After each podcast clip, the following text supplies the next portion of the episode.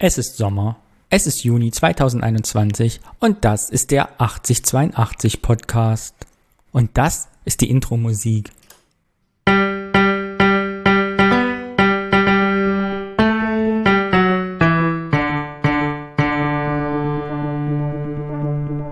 Hallo Alex. Hallöchen Danny. Schön, dass wir wieder hier sind. Ich freue mich besonders, denn es ist Sommer, die Sonne scheint. Ich war vier Tage in Thüringen, bin jetzt wieder zurück und bin ostgestärkt wiedergekommen und habe Bier mitgebracht. Und ich musste hier im Westen auf dich warten. so ist das, wenn man wegzieht. Es kommen nicht alle mit. Man muss auch Menschen zurücklassen. Aber was ist das Motto dieses Podcasts, lieber Alex? Sag es noch einmal laut. Wir wollen nicht langweilen. Letztes Mal habe ich es ja glatt vergessen. Ach, ab wenn wir die hundertste Folge machen, machen wir dir ein äh, Tattoo davon. Ein Motto-Tattoo. Bist Oha. du tätowiert? Ich bin nicht tätowiert. Hast du ein Tattoo? Nein. Aber genug ja. der Erzählerei, denn ich bin ganz aufgeregt, wie immer. Wir haben nämlich Kommentare bekommen, Audiokommentare, und ich habe sie alle noch nicht gehört. Ich habe nichts mitgekriegt. Ja, dann start einfach. Das ist das Kollektiv.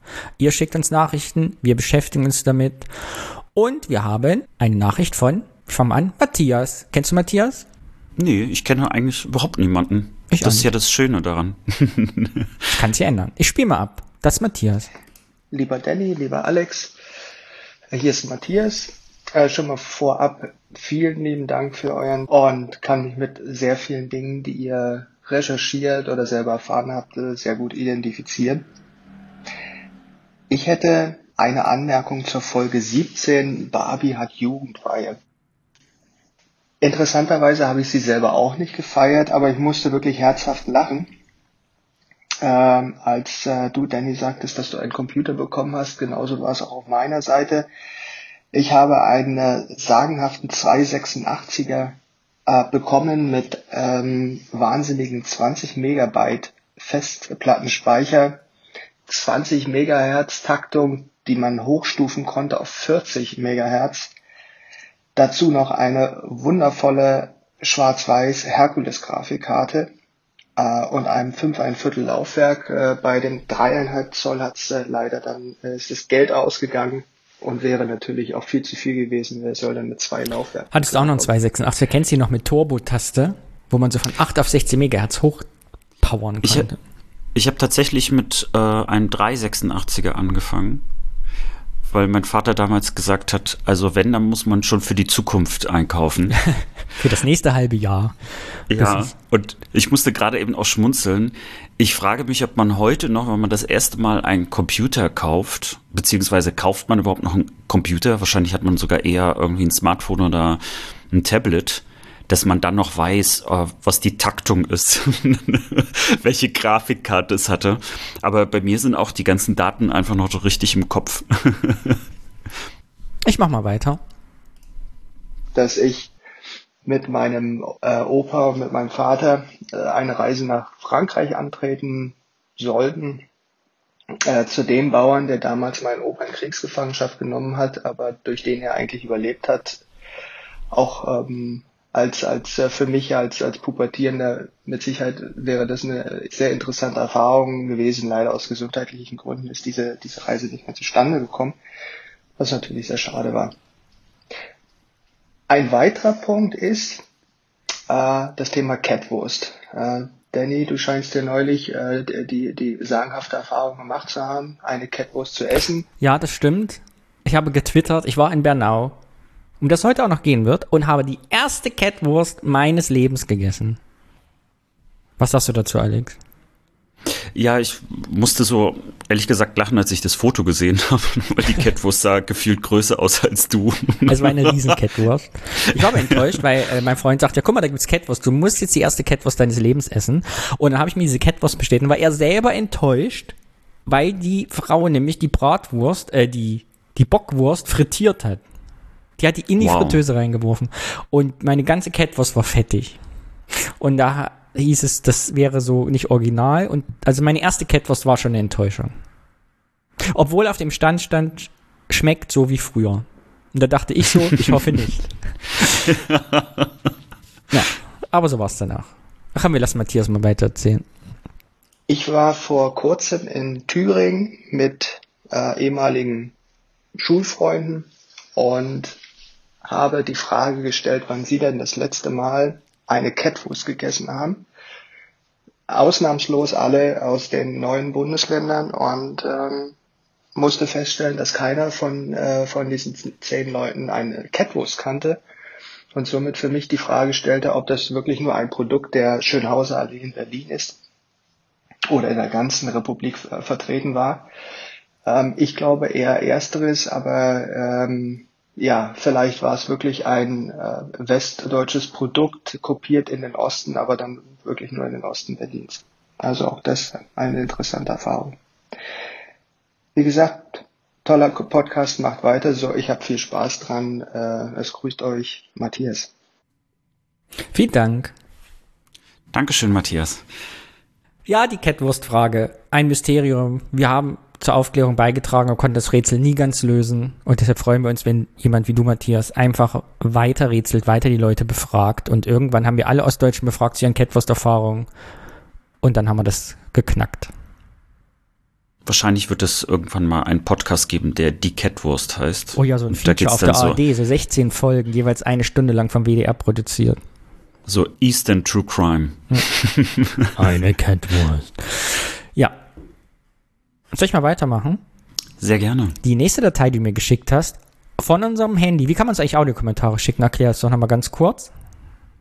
Ja, da gibt es ja mehrere Möglichkeiten. Auf jeden Fall kann man uns über Telegram, Signal und WhatsApp erreichen, auch Instagram, auch Twitter, aber Audiokommentare über die Messenger sind am einfachsten und die Telefonnummer findet ihr immer in den Show Notes so dass ihr nicht lange suchen müsst. Auch auf unserem Instagram-Kanal 8082 Podcast. Übrigens genau auch der gleiche Name wie von Twitter.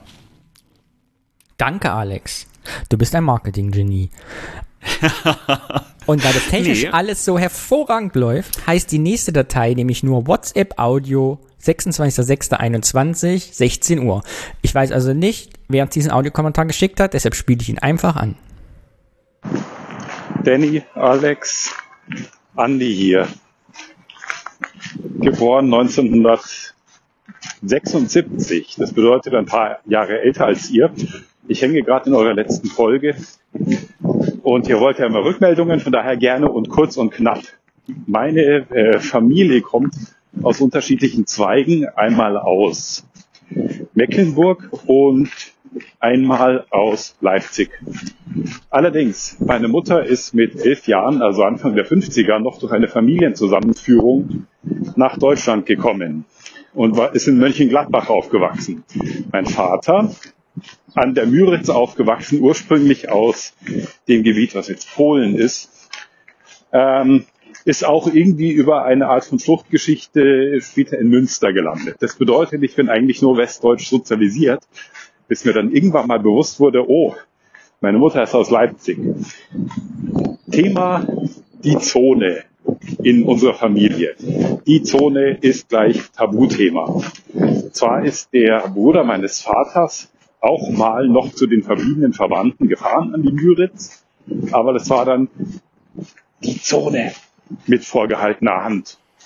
So. Ähm, von meiner Mutter aus, das war einfach nur ein Break die hat gesagt, Leipzig, ja, Kindheit, aber irgendwie ähm, kam da zumindest zu mir nicht drüber transportiert, was jetzt so wirklich ähm, eine gelebte Kultur oder so ähm, darstellen würde. Von daher, ich bin total westdeutsch aufgewachsen und der Mauerfall war nur morgens, dass ich zur S-Bahn gegangen bin, ein Freund zu mir gesagt hat, du, die, die Mauer ist weg oder so. Und ich nur, aha, okay, so. Hm. Die Connection zu meiner eigenen Herkunft, nennen wir es mal, da konnte ich mal, äh, irgendwann konnte ich mal schön behaupten, hey, ich bin Halbsachse, wenn es hieß, ja, ihr seid jetzt irgendwie gegen, gegen Osten oder gegen die, gegen die DDR, konnte ich sagen, ich bin Halbsachse, was mich so ein bisschen geschützt hat, natürlich. Weil somit konnte ich nicht mehr in Anführungsstrichen inner binnendeutsch rassistisch sein ich habe mit meiner Schwester dann mal eine Tour gemacht nach Leipzig und Dresden, wo mein Opa ursprünglich herkam. Ähm, aber es war ja, irgendwie hat das mehr sowas von Tourismus innerhalb Deutschlands. Von daher, es sind immer noch Ressentiments irgendwo in meinem Hinterkopf. Ähm, und leider landen ganz viele Leute dann auch in dieser Schublade. Wenn man einfach sagt, jemand quengelt, Ossi. Es ist voll Banane und ich bin auch überhaupt kein Freund von dieser Denkweise und ich reflektiere es ja mittlerweile auch. Ähm, aber euer Podcast hilft mir dabei, das Ganze aufzuarbeiten, weil die Sichtweisen unterschiedlich sind und man wirklich, wenn man in Westdeutschland aufgewachsen ist, so wie ich, einfach nur der Osten war dieses, dieses rechte Feld, was so ausgegraut war beim Wetterbericht. Also die Deutschland war für mich oben schlank und unten dick und nicht so wie jetzt umgekehrt. Also das hat sich wirklich geändert. Das war natürlich dieses Auge Berlin war natürlich auch noch da. Äh, da hat sich einiges geändert und ich bin froh, dass ich euren Podcast höre und danke für die Aufmerksamkeit. Ciao. Danke, Andi. Danke, Andi. Ich finde es ganz spannend zu hören. Wir hatten ja, glaube ich, am Anfang, als wir den Podcast gestartet hatten, so, so ein bisschen so zwei Ideen. Die eine, wir würden im Prinzip so unsere eigene Geschichte so ein bisschen aufarbeiten und äh, natürlich auch irgendwie so ein bisschen über den Osten aufklären, aber vor allen Dingen so mit unserer eigenen Generation so ins Gespräch kommen, aber gleichzeitig eben auch, hm, gibt es vielleicht auch äh, Westdeutsche, die sich dafür interessieren und äh, reinhören und äh, so, so ein bisschen so diesen Schatten.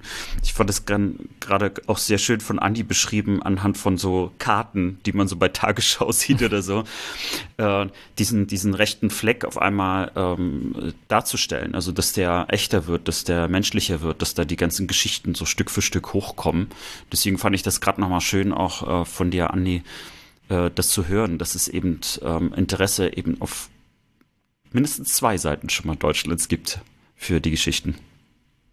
Ich fand es dahingehend auch spannend, weil diese, also dieses Kartenthema äh, fand ich auch, hat mich gerade sehr beeindruckt im Kopf, weil ich nämlich merke, wie zusammengewachsen dann Deutschland doch ist für mich und meine Generation, weil ich glaube, jeder, der so alt wie wir, so sieben, acht Jahre, ich weiß nicht, wie es dir geht, könntest du die DDR-Umrisse aus dem Kopf zeichnen, so eingangmaßen? Wüsstest du, wie die DDR ausgesehen hat? Ehrlich gesagt, Jein. nee, ich meine, die Deutschlandkarte könnte ich aus dem Kopf, weißt du, oben so dick, dann in der Mitte mhm. dünn, dann ist da Sachsen und so und unten Bayern, Baden-Württemberg geht so raus als Füßchen.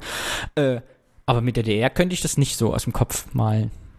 Weißt du, äh, ich habe gerade so überlegt, äh, kann ich die DDR nachzeichnen oder kann ich Ostdeutschland nachzeichnen? Mhm. Weil gerade diese Karten sind ja ganz interessantes Ding. Jedes Mal, wenn so statistische Vergleiche gemacht werden, dann kann man ja anhand so von farblichen Darstellungen sehen, das ist Ostdeutschland, das ist Westdeutschland, mhm. weil immer noch diese Unterschiede da sind äh, bei ganz, ganz vielen Dingen. Und diese Umrandung, also diese Karte, wo der Unterschied zwischen Ost und West immer dargestellt wird, das ist das, was eigentlich in meinem Kopf ist, was ich nachmalen könnte.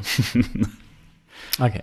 Hausaufgabe bis zur nächsten Folge malst du das nach und es wird dann unser Episodenbild.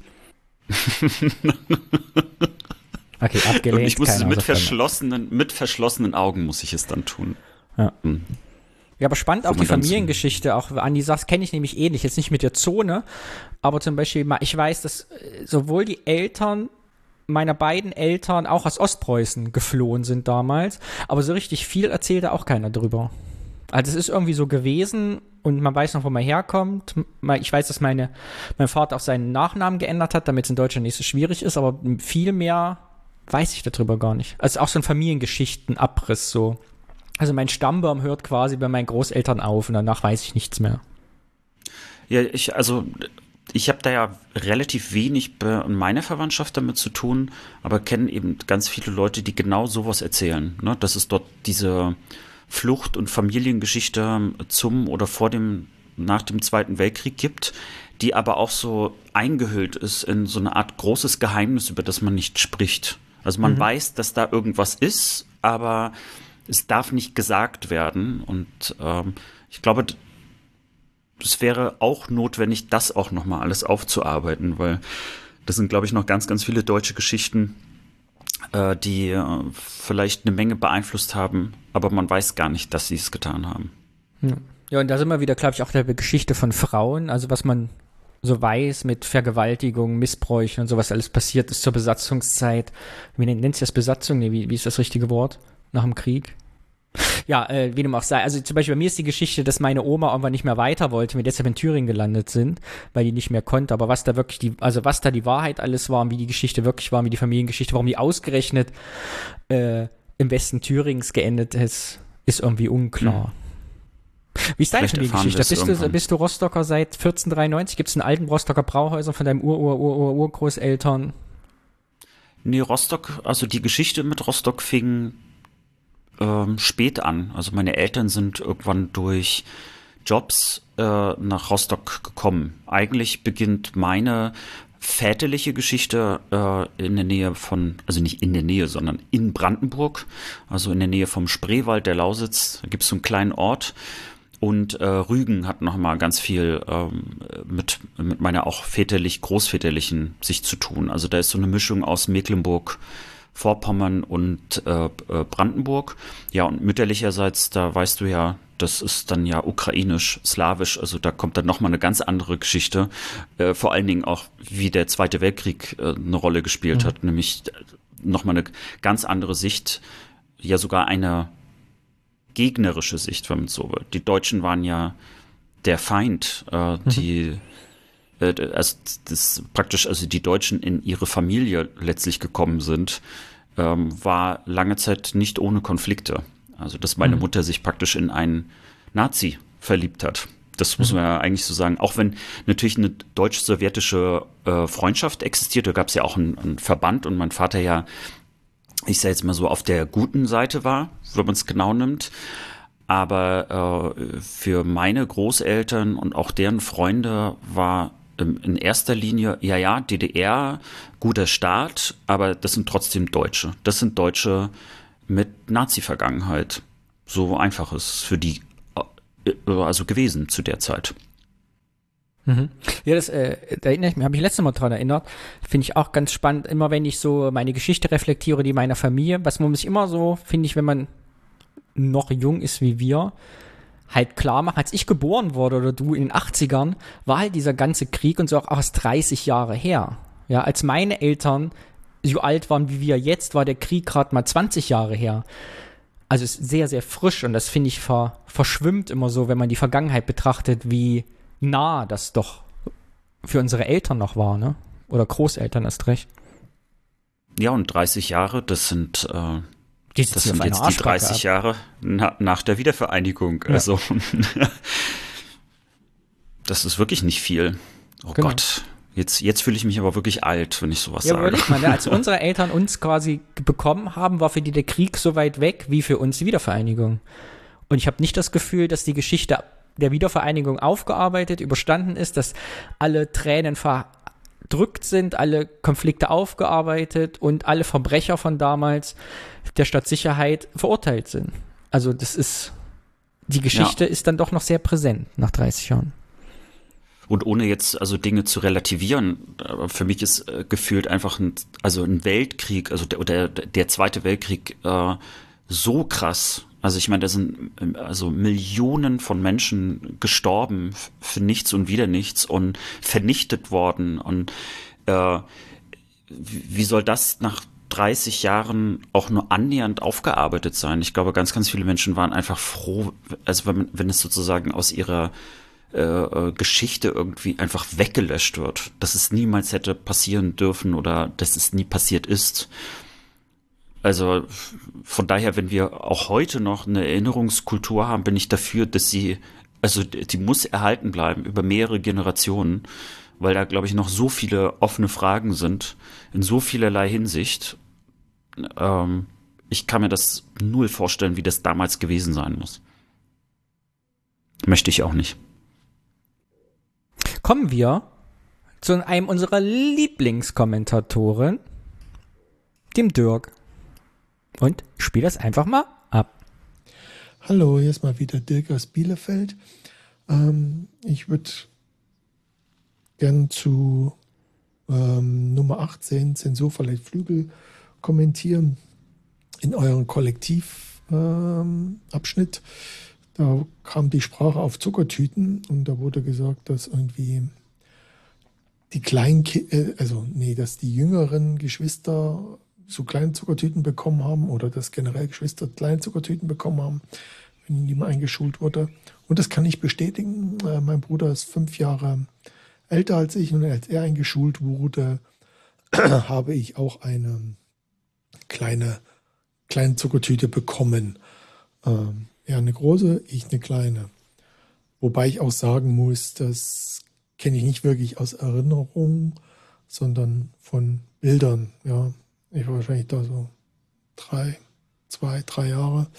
Und äh, ich weiß es nicht wirklich, aber als Familienalbum, aus den Bildern sehe ich halt, dass ich da, dass ich da eine kleine Zuckertüte bekommen habe. Allerdings, als, mein, als ich dann eingeschult wurde, ähm, da habe ich jetzt keine, nee, als ich eingeschult wurde, so, hat er keine Zuckertüte bekommen. Äh, wahrscheinlich war es einfach nur so, um den, um den nörgelnden kleinen Jungen ruhig zu stellen, hat er auch eine gekriegt. Äh, dann habt ihr nochmal zu Rosa Luxemburg was äh, gesagt oder gefragt oder wie auch immer. Und ähm, da will ich einfach dazu beitragen, Rosa Luxemburg war im Prinzip die, eine der Gründerinnen der DKP, die sich damals von der SPD abgespalten hat. Und ja, sie wurde halt dann äh, umgebracht und in den Landwehrkanal geschmissen. Und ähm, ja, da gibt es ja jetzt dieses Grab, was ich auch schon gesagt habe, die Grabstätte in Berlin. Das ist der Sozialistenfriedhof, so wie ich es richtig verstehe.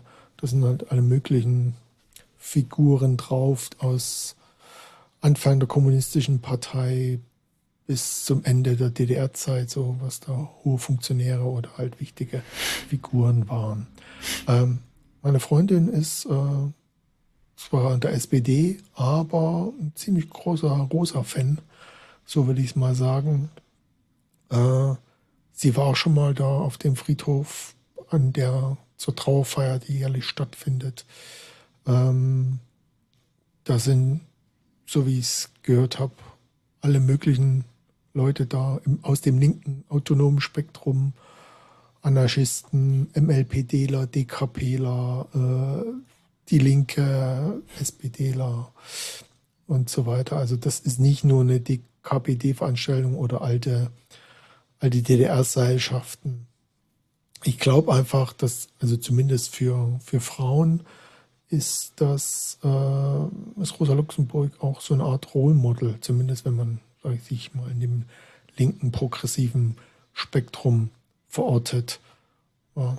Also zumindest ist es bei meiner Freundin so. Ich habe sie mal gefragt und sie, sie, sieht das schon so, dass das irgendwie schon eine, eine Leitfigur ist für sie oder dass sie sie halt klasse findet, was sie erreicht hat oder genau. Oder was sie halt gemacht hat in einer Männerwelt.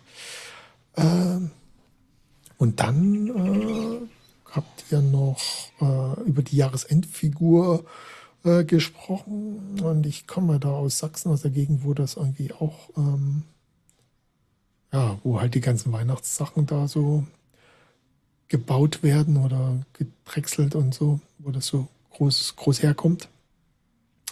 Und ich kann, also wir haben das jetzt auch gesagt, aber ich weiß auch, dass wir das immer ironisch gemeint haben. Ich kann mich auch entsinnen, dass mal meine Mutter oder mein Vater mit dem Eulenspiegel nach Hause gekommen ist und da war das von drauf. Ich kann mich irgendwie, zumindest glaube ich, mich noch zu erinnern, wie das Bild ausgesehen hat. Ähm, und dass das halt geflügelte Jahresendfigur ist. Ich weiß jetzt nicht den Hintergrund, warum man das gesagt hat. Ähm,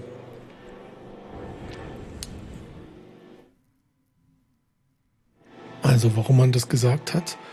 Äh, also was jetzt der Hintergrund ist, ist der das veröffentlicht hat. Ähm, aber wir haben das wirklich immer nur ironisch genannt. Wir haben das nie so, wir haben die Figuren schon so genannt, aber das war immer bewusst ironisch und das war nie so, dass das irgendwie allgemein ist, dass da jemand hingekommen ist und sagt, oh, wir wollen eine geflügelte Figur kaufen oder und das ernst gemeint hat.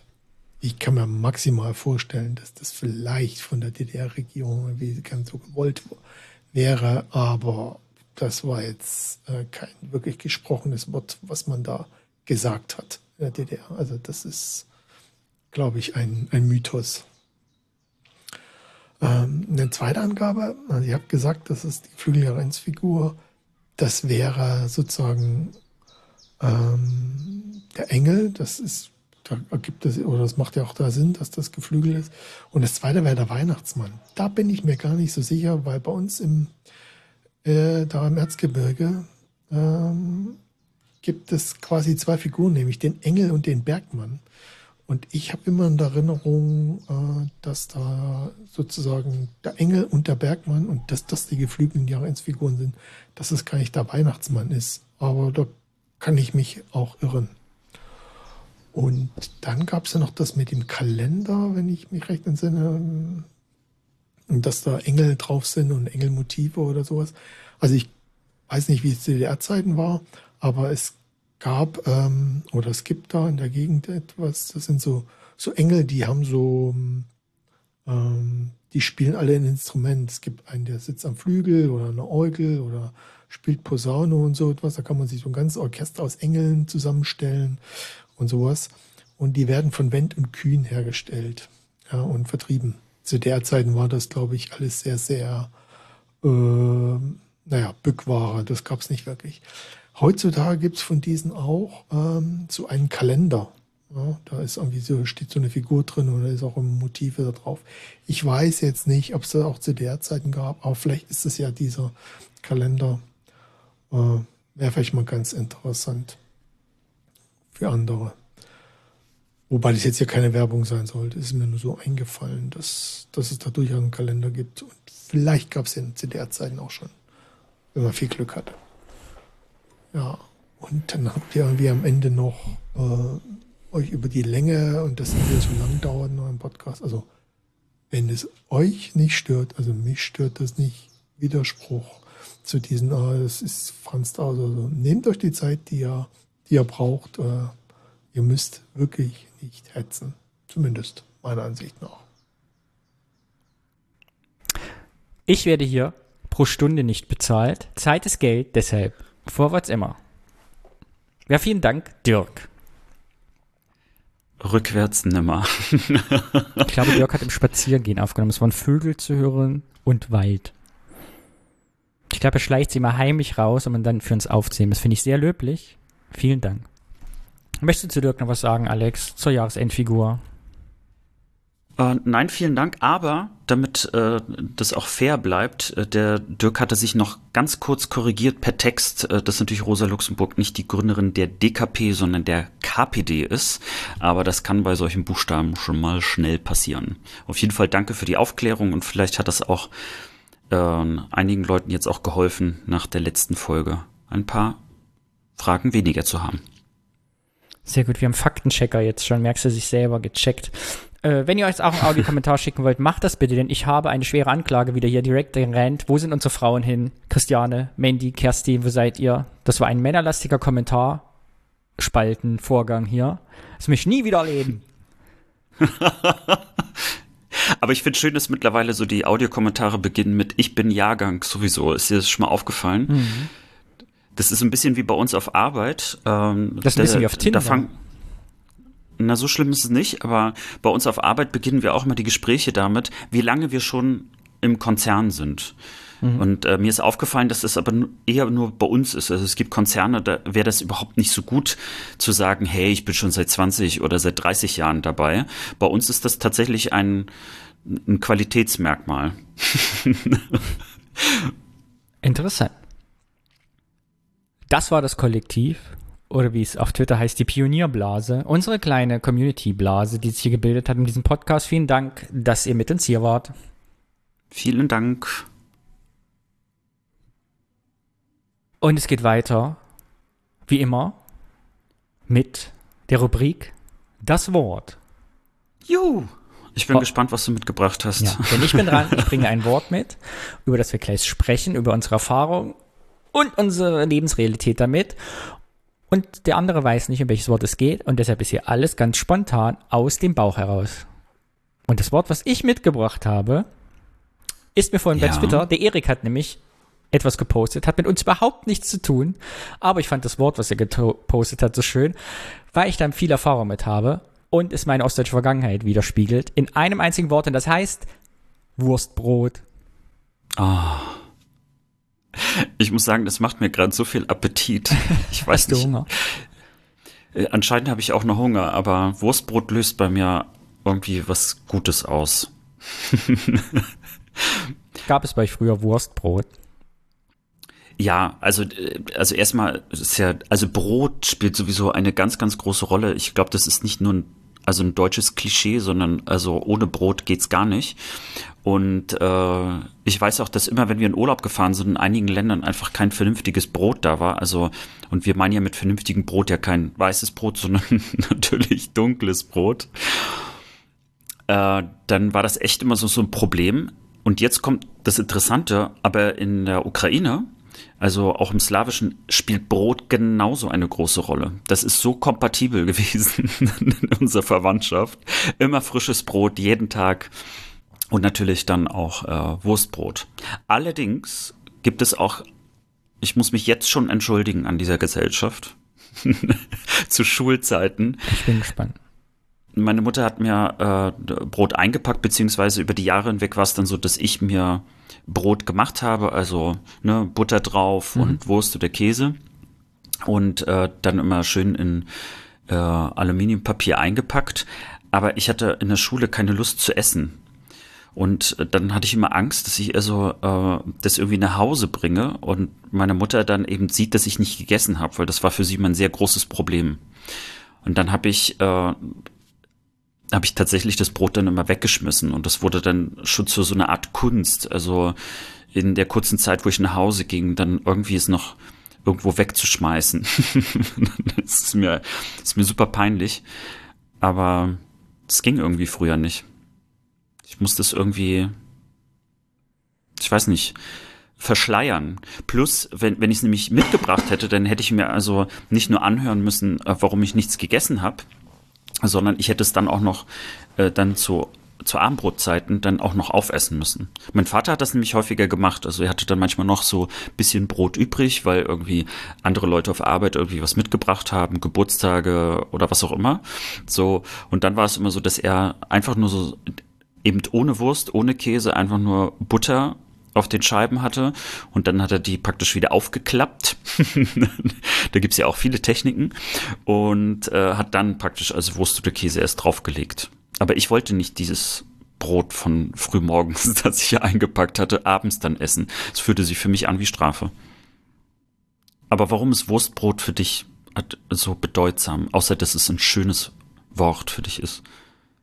Ich habe es aus zwei Gründen mitgebracht. Oder es hat mich, als ich vorhin beim Erik gelesen habe auf Twitter, an zwei Sachen erinnert, die äh, symbolhaft für unsere Jugend, glaube ich, stehen. Oder für die DDR oder Osten oder wie es bis heute prägt. Und zwar, kennst du noch die Geschichte aus der Fibel, aus dem Grundschulbuch mit äh, nur eine Scheibe Brot oder nur eine Schnitte Brot hieß die? Überhaupt Kannst du dich daran erinnern? Es gab im DDR, Null. wir sind ja sehr früh sozialisiert worden auf den Sozialismus. Und in der Grundschule gab es eine Geschichte im Schulbuch. Da ging es darum, dass jemand, fand ich schön, dass du das so ein, äh, eingeleitet hast, äh, sein Schulbrot weggeschmissen hat. Ich glaube, ein Mädchen war das in der Klasse. So. Oder hat das irgendwie in den, Sch- in, also jedenfalls hat die das Brot weggeschmissen. Oder versteckt auch im, in so einem Klappschreibtisch, gab es ja früher in Schulen. Ne? Ich glaube, so fängt die Geschichte an. Und muss sich dann jedenfalls eine Geschichte anhören über, wie eigentlich Brot gemacht wird. Und dann erfährt man als Kind eben, wie das ausgesät wird und das Feld wird bestellt und dann kommen die und dann wächst das und dann wird äh, gedüngt und dann wird's geerntet und geerntet wird's gemahlen und dann, vom, und dann kommt es zum Bäcker und der Bäcker macht's Brot draus und am Ende sieht sie ein, das kleine Mädchen, äh, dass es eben ganz wertvoll ist, wenn man auch eine Scheibe Brot nicht wegschmeißt. Kennst du nicht die Geschichte? Die hat mich mein Leben, lang- also ich erinnere mich heute noch dran, dass ich dies gelesen Ich habe. kenne ich kenn die Geschichte nicht, aber jetzt verstehe ich zumindest, wo mein schlechtes Gewissen herkommt. Genau. Und das ist, deshalb sagst du es richtig. Und ich habe bis heute irgendwie, weil man damit zu früh sozialisiert worden ist,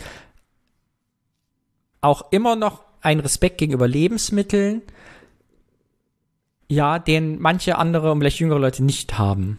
Also ich finde zum Beispiel, kennst du noch früher, dass immer selbst bei alles nichts oder in den 90er Jahren, sagt dir noch was, ne? Ja. mit Hella van Sinn. Immer wenn die am Ende getortet worden sind, die Gäste, hieß es immer, es sind natürlich keine echten Torten, sondern nur Haarspray oder nee, wer ist das hier? Rasierschaum oder so. Weil die damals auch immer gesagt haben, es gab so eine Zeit im Fernsehen, wo immer mit Lebensmitteln nicht gespielt wurde. Und ich weiß noch bei Wetten das, wo die diese Eierwette hatten, wo der LKW über die Eier gefahren ist, nicht Platz, da hieß es immer, ja, die werden abgelaufen, die werden nicht mehr zum Verzehr. Weil es damals, da sind wir wieder, glaube ich, mit 30 Jahre weg vom Krieg oder 40, das ist noch eine andere, andere Zeitspanne gewesen, den Leuten immer wichtig war zu sagen, mit Lebensmitteln spielt man nicht oder mit, die verschwendet man nicht oder wirft die nicht weg. Das ist heute so ein bisschen verloren gegangen. Auch im Fernsehen fällt mir das auf, dass ganz viele Spiele jetzt auch mittlerweile mit Lebensmitteln geben.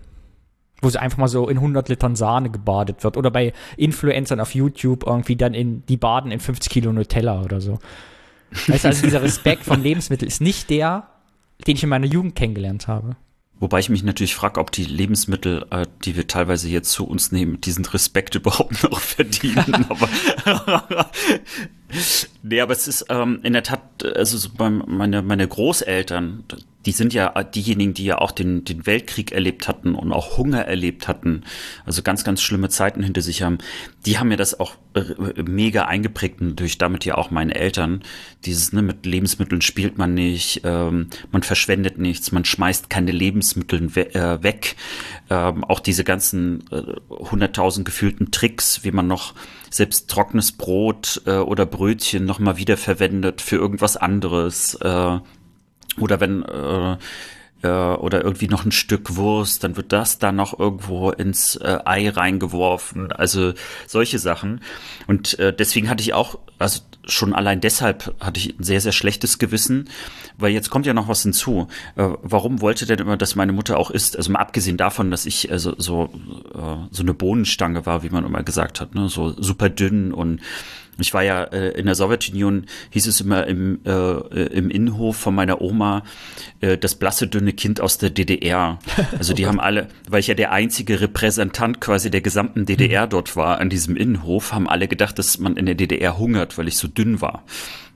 Und äh, meine Oma äh, und mein Opa haben natürlich immer versucht, mich da äh, gefühlt zu mästen, weil natürlich in deren Kopf also ein, ein also es sollte nie wieder ein hungerndes Kind geben. Das ist bei denen so tief eingeprägt gewesen. Und jetzt kam das bei mir zu, zusammen. Ich sollte also mehr essen, als ich eigentlich wollte. und dann musste ich aber auch noch diese Lebensmittel irgendwie wegschmeißen, weil die auch sonst keine essen wollte. Dieses, was ich immer so im Fernsehen manchmal so sehe, noch so in alten Filmen oder so, äh, irgendwie, dass die dann das Essen tauschen und so. Das hat es bei uns nie gegeben. Man hätte bei uns niemals fremdes Essen in den Mund genommen. Außer es wäre Schokolade, dann ja. Hast du Süßigkeiten eigentlich mitbekommen, also so mit in die Schule? Nein. Das gab es bei uns nicht. Aber ich habe mir später immer, ich habe mich quasi im, im Alter zwischen, würde ich sagen, 10 und 14 ausschließlich von Raffaelos aus dem Schlecker ernährt. Ich habe die Dinger geliebt und habe, glaube ich, alle mein ganzes Taschengeld in Raffaello ausgegeben. Jeden Tag nach der Schule. So ein Viererpack. Tak, tak, tak, tak. Fünf. Genau, jetzt kommt nicht der große Skandal. Früher, als ich jung war, liebe jungen Leute, hört mir zu. Als ich jung war, waren fünf Raffaello in dieser Packung drin und heute sind es nur noch vier zum selben Preis. So. und irgendwann sind es nur noch drei. Und wenn ihr wisst, dass ihr alt seid, wenn es nur noch zwei drinne sind. So. Rant Ich hätte mir jetzt, ich hätte mir jetzt gewünscht, dass, dass wir das auf Video gezeigt hätten, weil für alle, die es nicht sehen konnten, wie Danny gerade so in die Kamera mit, mit dem Arm reingesprochen hat, so. Ich habe eine Kampfansage. Ich war auch ein schlechter Esser. Meine Mama hat ja ganz morgens eine Zeit lang für mich gekocht, äh, bei, äh, Sachen, die ich gerne esse zum Frühstück, damit ich überhaupt was esse. Und ich kenne das auch. Ich habe ja über Jahre dann später, als ich dann älter war, Schulbrote verschwinden lassen. Oder sie einfach so lange im Rucksack vergessen, bis sie sich in ihre Bestandteile in einem grünen Pflaum aufgelöst haben. Das kam auch noch, dass ich manchmal äh, vergessen hatte, es wegzuschmeißen. Und dann habe ich das äh, in den Rucksack einfach unten hingelegt und dann die leere Brotdose äh, äh, dann in die Küche gebracht. Und meine Mutter war dann immer ganz glücklich, irgendwie, dass ich aufgegessen hätte. Äh, was sie natürlich nicht hatte. Und dann habe ich manchmal vergessen, aber die Butterbrote, die im Rucksack waren, wegzuschmeißen. Dann war genau der gleiche Effekt. Und es gab auch so Fälle, wo ich dann auf einmal so fünf Alu verpackte Butterbrote in meinem Rucksack hatte und die und ich musste auf einmal größere Mengen verschwinden lassen. Wir ja, Probleme als oder, Kinder. Oder Äpfel. Ich werde aber nie vergessen, ich hatte einmal einen Apfel wirklich über die Sommerferien in meinem Rucksack vergessen. Und ich erinnerte mich daran, scheiße, ich habe da ja noch diesen Apfel drinne. Und ich hatte mit dem Schlimmsten gerechnet. Und ich habe immer Granny Smith gegessen, diese knallgrünen Äpfel, die eigentlich nach gar nichts schmecken, sondern nur sauer sind. Aber mhm. ich habe das immer total gelebt. Dieser Apfel war ungelogen genauso dort noch drinne, wie ich ihn da reingemacht hatte. Also es hatte nicht mal eine braune Stelle. Ich hätte ihn sofort wieder essen können. Hätte ich natürlich nicht gemacht, weil das hat mir danach noch viel mehr Angst gemacht. Der war total perfekt und äh, also das wäre mir, glaube ich, mit so anderen Äpfeln einfach nicht passiert. Ich glaube, dieser Apfel ist auf Überleben in Rucksäcken trainiert. Es ist perfekt gewachste Lagerware. Das klingt jetzt irgendwie wieder sehr schön, aber auch verwaltungstechnisch. ich habe das Wort Wurstbrote vor allem, äh, fand ich nochmal ganz spannend, wie sehr wir Erinnerungen verloren haben, glaube ich. Wir hatten das ja letzte Folge, weil von uns so wenig Fotos gibt aus unserer Jugend und so wenig dokumentiert ist, weil ich war nämlich in Berlin letztes Jahr und habe in also einem Retro-Geschäft eine alte DDR-Kinderschulbrotdose gekauft. Diese silbernen, kennst du, ne, die so neonförmig ja. waren. Und ich hatte dieses ja. Ding in der Hand, macht es auf und allein dieses Geräusch und wie es in der Hand lag mhm. und dass es nicht richtig zugeht, man muss so ein Gummi drum machen, sonst hält es überhaupt nicht, hat mich sofort zurück in meine Kindheit geschoben. Ich war auf einmal wieder sieben, saß auf der Schulbank und habe diese Brotdose aufgemacht. Und es hat in mir so viele Erinnerungen ausgelöst. Allein dieses haptische Gefühl, dieses Ding wieder zu sehen und dieses zu fühlen, dass ich total krass fand, wie viel wir wohl vergessen haben, weil es einfach keine Erinnerungsstücke dazu gibt das Lustige ist diese Alu-Brotdose, die du ansprichst. Mhm. Ich glaube, jeder, der aus dem Osten kommt, aus unserer Zeit, kennt die auf jeden Fall.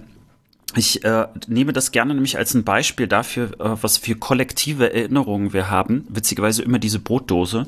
Und als ich im DDR-Museum äh, mit meinem Freund damals war, war, äh, lag, glaube ich, auch genau diese Brotdose und der guckte mich ein bisschen komisch an, als ich ihm sagte, oh, weißt du, du kannst dir das nicht vorstellen, aber jeder hatte diese Brotdose. Mhm. So ganz stimmte das natürlich nicht, aber ganz, ganz viele Leute. Und überhaupt, also, dass man, ja, also, dass man eben nicht 200.000 unterschiedliche Brotdosen mit irgendwelchen Disney-Figuren oder so hatte, ne, sondern einfach diese eine und dann mit all diesen Makeln, die du auch gerade beschrieben hast, dieses, dass die auf einmal nicht mehr richtig zugingen und dann dieses, äh, äh dieses Geräusch, wenn so äh, das Metall so aufgeht. Also, ja, die hat auch diese geriffelte Oberfläche, da konnte man immer mit dem Finger ja. Musik machen, so wie so, wie so auf äh, Waschbrett. Ja. Ach. Ja, es hat eigentlich mit Wurstbrot gar nicht so viel zu tun, aber tatsächlich habe ich. Ja, pass auf. Und ich habe ja das Wurstbrot aus dem zweiten Grund noch mitgebracht. Erstens eben wegen der Erinnerung an, äh, an alte Zeiten, an diese Geschichte aus der Fibel ich weiß gar nicht, ob es die Fibel war oder ein anderes Schulbuch später. Das ist im Strudel der Vergangenheit verloren gegangen. Und jetzt reden wir schon so lange. Soll ich das zweite Thema überhaupt noch anreißen? Ja, komm raus damit. Okay, weil die Leute haben ja gesagt, wir sollen es Zeit lassen. Denn ich habe zur Wurstbrot noch eine Assoziation und das ist der Kulturschock mit der Einführung der D-Mark es ist schwierig, wenn man jetzt, äh, wir machen jetzt einen Podcast für Leute aus dem Westen, man kann sich schlecht vorstellen, wie das ist, wenn man es nicht selbst erlebt hat, wie das, was es bedeutet, wenn ein Land von heute auf morgen nicht mehr existiert. Ich weiß noch, wie bei uns, äh, also D-Mark wurde eingeführt und am nächsten Tag kam in diese Kaufhalle, die für uns immer Kaufhalle war, dieser riesengroße Edeka-Laster. So ein doppelter Sattelschlepper Edeka und fuhr die Sachen in den Supermarkt. Von heute auf morgen gab's halt alles zu kaufen ich weiß nicht, wie das bei dir ist, die Erinnerung, es war auf einmal alles da. Alles, was man aus dem Werbefernsehen kannte, alles, was unerreichbar schien, stand auf einem Supermarktregal vor einem und roch einfach gut. Ja. Und das ist deine Erinnerung? Genau, denn ich weiß noch wie heute ah. in unserer Familie am Abendsbrotstisch kam die Diskussion auf, das war uns jahrelang Thema, dass im Westen die Wurst jetzt so dünn geschnitten ist. Ich weiß, bei uns am Familientisch war das Thema mit, oh, die schneiden die Wurst hier zu dünne mit den Aufschnittmaschinen, das ist ganz anders als früher, weil da gab's ja diese Edeka-Metzger richtig, mhm. weißt du, so. Und ja. da kann man ja durchgucken, guck mal, meine Salamischeibe, wie dünn die ist, da kannst du ja richtig durchgucken. Da brauchst du ja drei Scheiben, ehe du überhaupt eine äh, Brot belegen kann. Und das war bei uns, also, was wir heute empfinden würden als normal, ja, fein aufgeschnittene Wurstware, die irgendwie ganz blattdünn, irgendwie wo du schön die Salami, die, den Serrano-Schinken schön geschnitten hast, war damals einfach scheiße. Also weißt du, die Leute haben, meine Eltern haben das nicht gut gefunden. Die wollten ihre dicke Scheibe Wurst auf dem Brot haben und nicht dieses filigrane, was man eben nicht kannte oder was auch nicht üblich war vorher. Weil eben bei uns war es immer, ich meine, bei mir in der Familiengeschichte gab es die, dass meine, gab es die Geschichte, hat sich zugetragen, dass meine Mutter zur Jugendweihe meines Bruders so eine halbe Salami gekriegt hat beim Metzger, obwohl sie vorbestellt hatte, weil es war nicht mehr da. Und ihr hatte ich, diese Geschichte habe ich hunderttausend Mal gehört, wie schlimm das war, man hat nur eine halbe Salami gekriegt und die, wer, wer sollte davon satt werden, dann 20 Familiengäste und bla bla bla. Und für einen DDR-Bürger war es, glaube ich, schlimm, dünne Wurstscheiben zu essen, weil das immer dünne Wurstscheiben Symbol dafür war, nicht für Luxus und Qualität, sondern für Mangel. Und so ist diese Wurstscheibengeschichte oder die Wurstbrotgeschichte für mich ein plakatives Beispiel für Kulturen, die eigentlich fast gleich sind, aber dennoch aufeinandertreffen und der eine den anderen nicht verstehen können. Das ist eine schöne Geschichte. Ich frage mich gerade, ob ich vielleicht dadurch so sozialisiert bin, äh, dass ich nämlich ganz, ganz viele dünne Wurstscheiben zusammenlege, weil, also es sieht immer ganz verrückt aus, aber äh, bei mir ist dann schon mal so eine halbe Packung, wenn das schon so vorgeschnitten ist, so eine halbe Packung allein auf einer einzigen Brotscheibe drauf, weil ich sonst finde, dass man dann die Wurst nicht schmeckt. ja, das ist so ein Ding. Ich glaube, deshalb äh, ist so Ossi-Wessi-Konflikt, keine Ahnung, aber das ist so ein Beispiel dafür, dass eben, wenn du im Osten hingehst, sagst, schneiden sie mir ein bisschen dicker, ist das was anderes, als wenn du hier zum Rewe gehst und sagst, können sie mir die Wurst bitte ein bisschen dicker schneiden. Dann sagen die Leute, hä, warum verstehe ich nicht.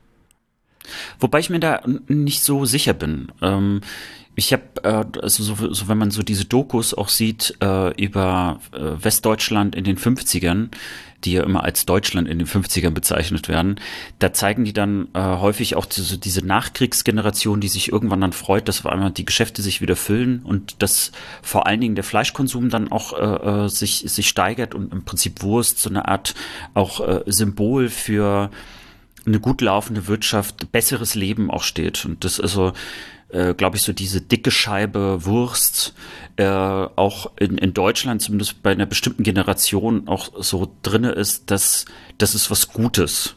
Ne? Während jetzt ja eher eine, eine, dünne Scheibe natürlich auch, was viel mit Marketing zu tun hat, sieht natürlich alles auch viel schöner aus, vor allen Dingen, wenn es in der Packung ist. Wenn du da so eine dicken Scheiben reinmachst, das sieht ja irgendwie nicht gut aus. Und dann kommt auch noch zu, es sieht auch nicht gesund aus. Weil ich kann mir jetzt gut vorstellen, wir haben jetzt so selbstverständlich über Wurstbrot gesprochen. Ich bin mir ganz sicher, dass wir jetzt Elterngenerationen haben, die, die überlegen sich ganz genau, was sie, was sie ihren Kindern vielleicht dann noch mitgeben und ist das gesund und vollwertig und äh, äh, äh, kriege ich da noch eine Möhre untergeschoben oder nicht? Wobei ich jetzt gerne eine Möhre gehabt hätte, aber damals, damals waren nur Bananen das Gesunde, was mir meine Mutter mitgegeben Und man muss jetzt zur Ergänzung natürlich noch sagen, dass überhaupt sich Wurst schneiden zu lassen ja auch keine jahrhundertealte Tradition ist. Ich zum Beispiel, die Geschichte will ich immer wieder erzählen, sobald ich es erzählen kann. Mein Kumpel Mickey, noch vor nicht mal 20 Jahren in Köln, ich glaube 15 Jahre her, ist noch hingegangen in die Bäckerei und hat gesagt, guten Tag, ich hätte gern mein Brot gern geschnitten. Und dann hat die Bäckerei-Fachverkäuferin zu ihm gesagt, Sie sind doch jung, können Sie das nicht alleine?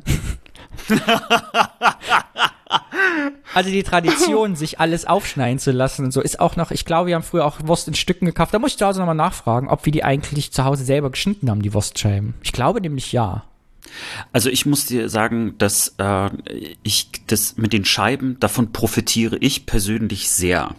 Weil ich bin jemand, der mehr isst, wenn es schon aufbereitet ist. Und äh, äh, ich kenne das nämlich auch noch so, vor allen Dingen so Salami ist eigentlich so das Beispiel. Diese riesen Salami-Rollen, die auch nach der Wende, da haben wir, glaube ich, jede Woche äh, irgendwie diese Dinge im Plastik äh, da gekauft. Und äh, ich selber aber fand es doof, das in Scheiben zu schneiden. Und äh, meine Eltern wussten das. Und das war dann immer schon so, wenn meine Mutter gesagt hat, du, äh, äh, Micha, ne, also mein Vater heißt ja Michael, Micha, du musst jetzt mal ein paar Scheiben schneiden, damit Alex Salami isst. So, wenn die Salami dort einfach als Stück auf dem Tisch gelegen hätte, hätte ich einfach das nicht gemacht. Es war sogar so, wenn Verpackungen noch zu waren, mhm. dann war es zum Beispiel für mich auch so, ich habe keine Verpackungen aufgemacht äh, und damit habe ich nicht gegessen, was dort drinne war. Sobald die Verpackung auf war, war es kein Problem für mich. Ach, ich bin froh, dass ich das einzige verrückte Essenskind war auf der Welt. Wir haben doch mehr gemeinsam. Ich merke, okay, wir ich kann noch eine zusammen. Erzähl. Ich kann noch eine ver verrückte Geschichte dazu beitragen, weil das ist da, wo mein Vater sogar richtig sauer war.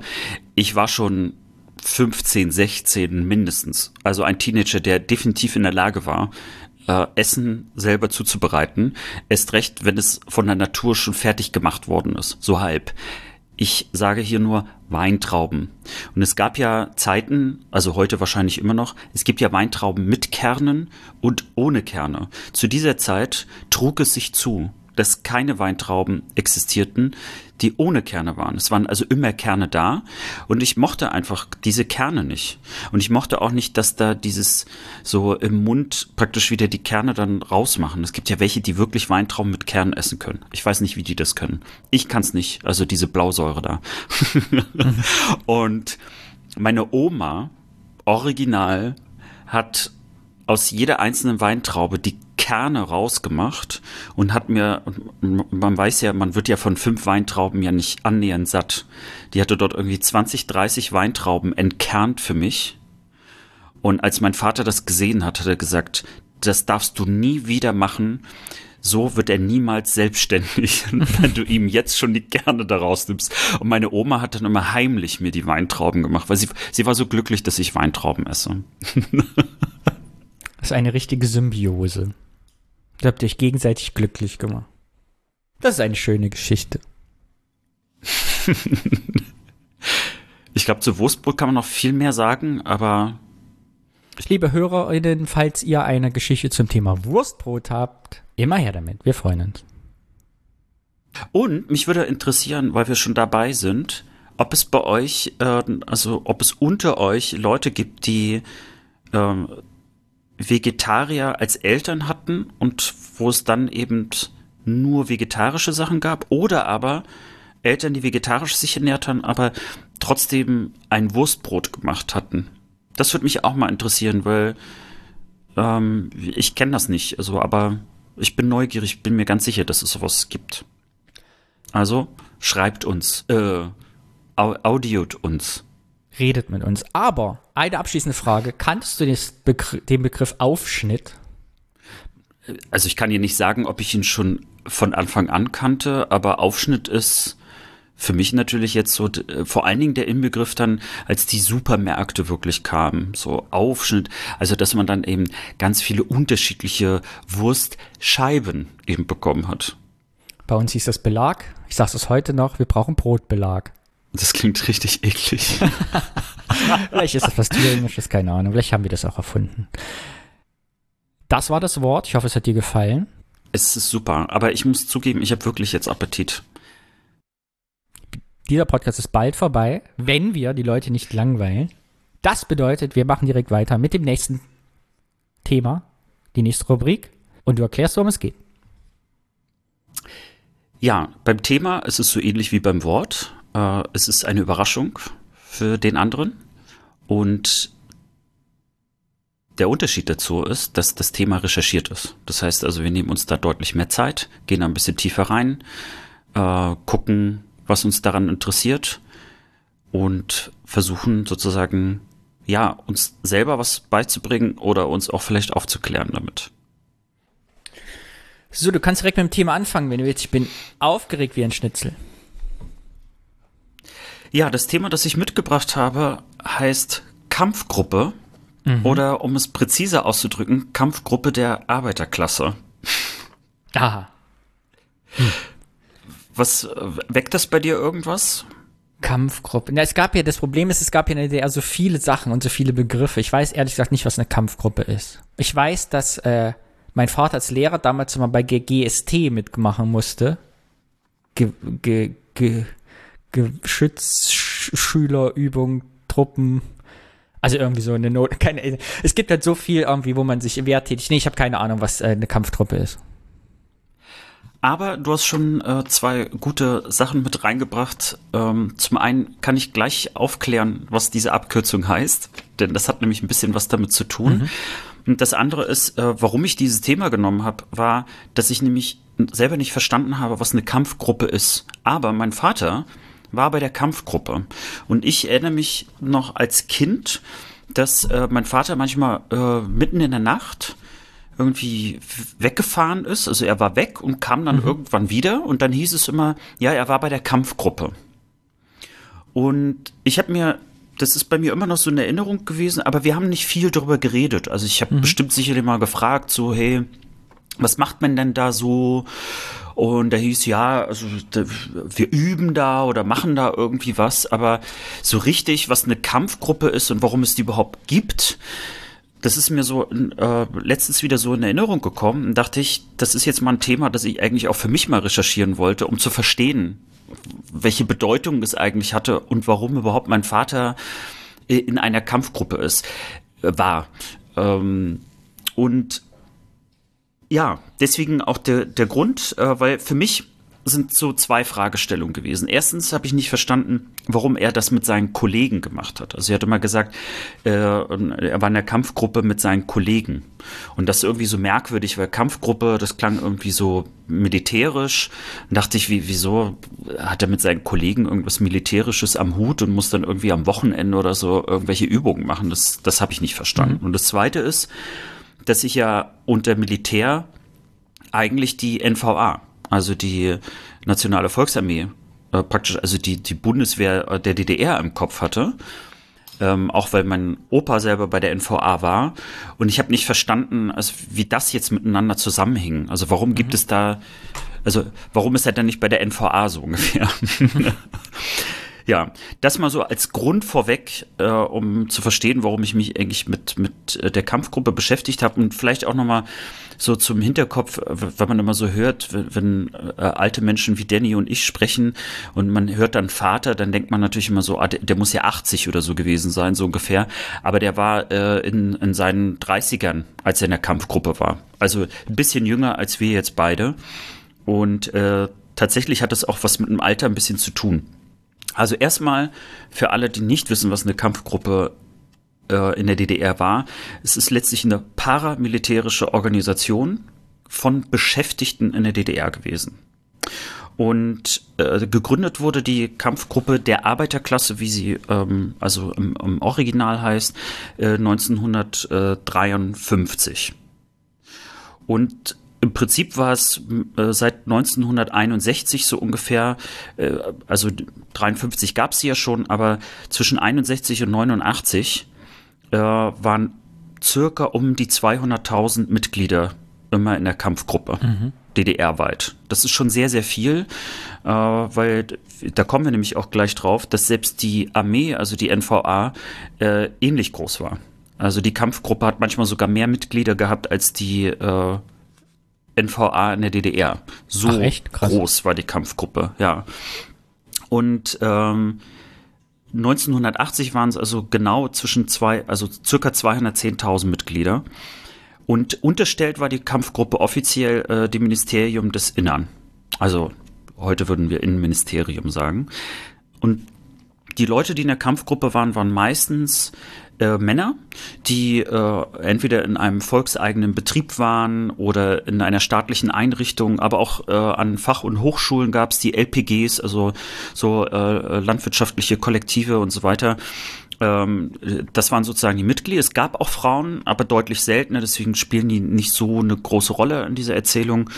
Und was die gemacht haben, war, dass sie regelmäßig militärische Übungen durchgeführt haben, mehrmals im Jahr. Also äh, die Aussagen schwanken so ein bisschen, aber mindestens einmal im Quartal äh, kam man dann wirklich so äh, am Wochenende zusammen und hat dann eben also ähm, diese Übungen gemacht. Mit Gewehr, mit allen drum und dran. Also sie sind relativ äh, früh auch ähm, so ich sage jetzt mal technisch ausgerüstet gewesen, dass sie einer Infanterieeinheit ähnlich waren. Das heißt, da gab es also eben auch noch mal so ein bisschen so Kanönchen und was es da so alles gibt und ein bisschen ähm, ja, also gepanzerte Wagen etc.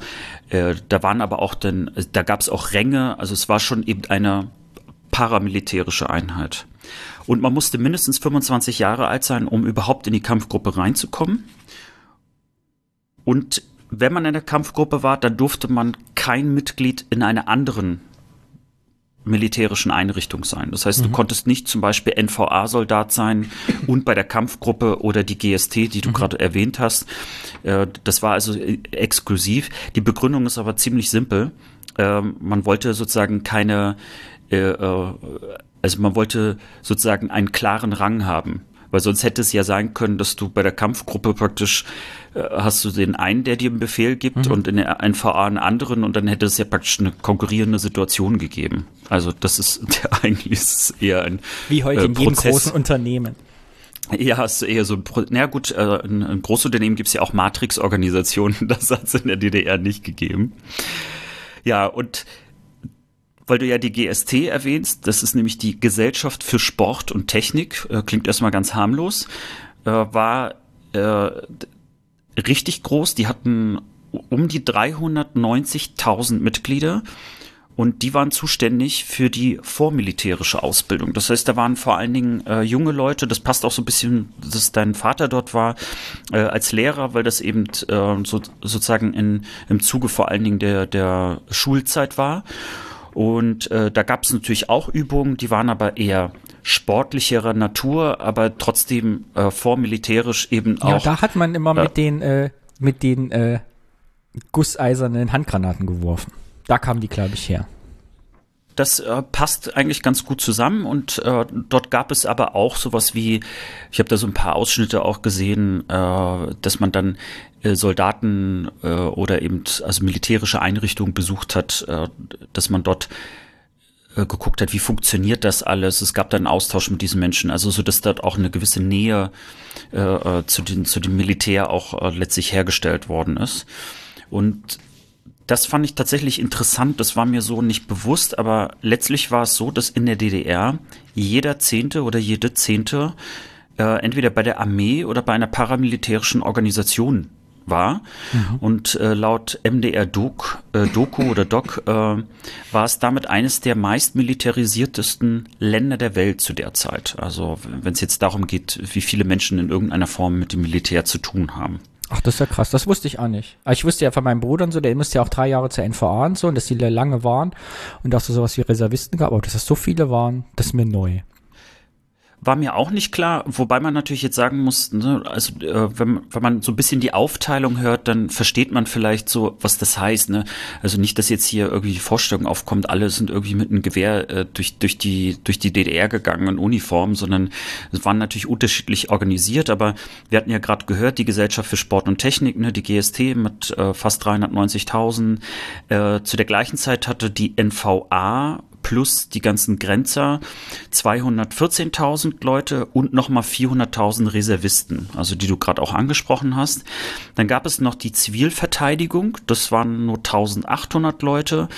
Bei der Polizei haben 120.000 gearbeitet äh, dann das Ministerium für Staatssicherheit oder auch äh, die meisten, die es kennen, als Stasi hatte 91.000 Menschen, die dort gearbeitet haben, die informellen nicht mitgezählt, also nur die offiziellen und eben dann die Kampfgruppe ähm, bei dieser statistischen Erfassung dabei 189.000. So, das ist sozusagen so ein bisschen so die Aufteilung, äh, also über über eine Million Menschen dann am Ende, die paramilitärisch organisiert waren. So und da gibt's aber eine ganz interessante Geschichte dazu.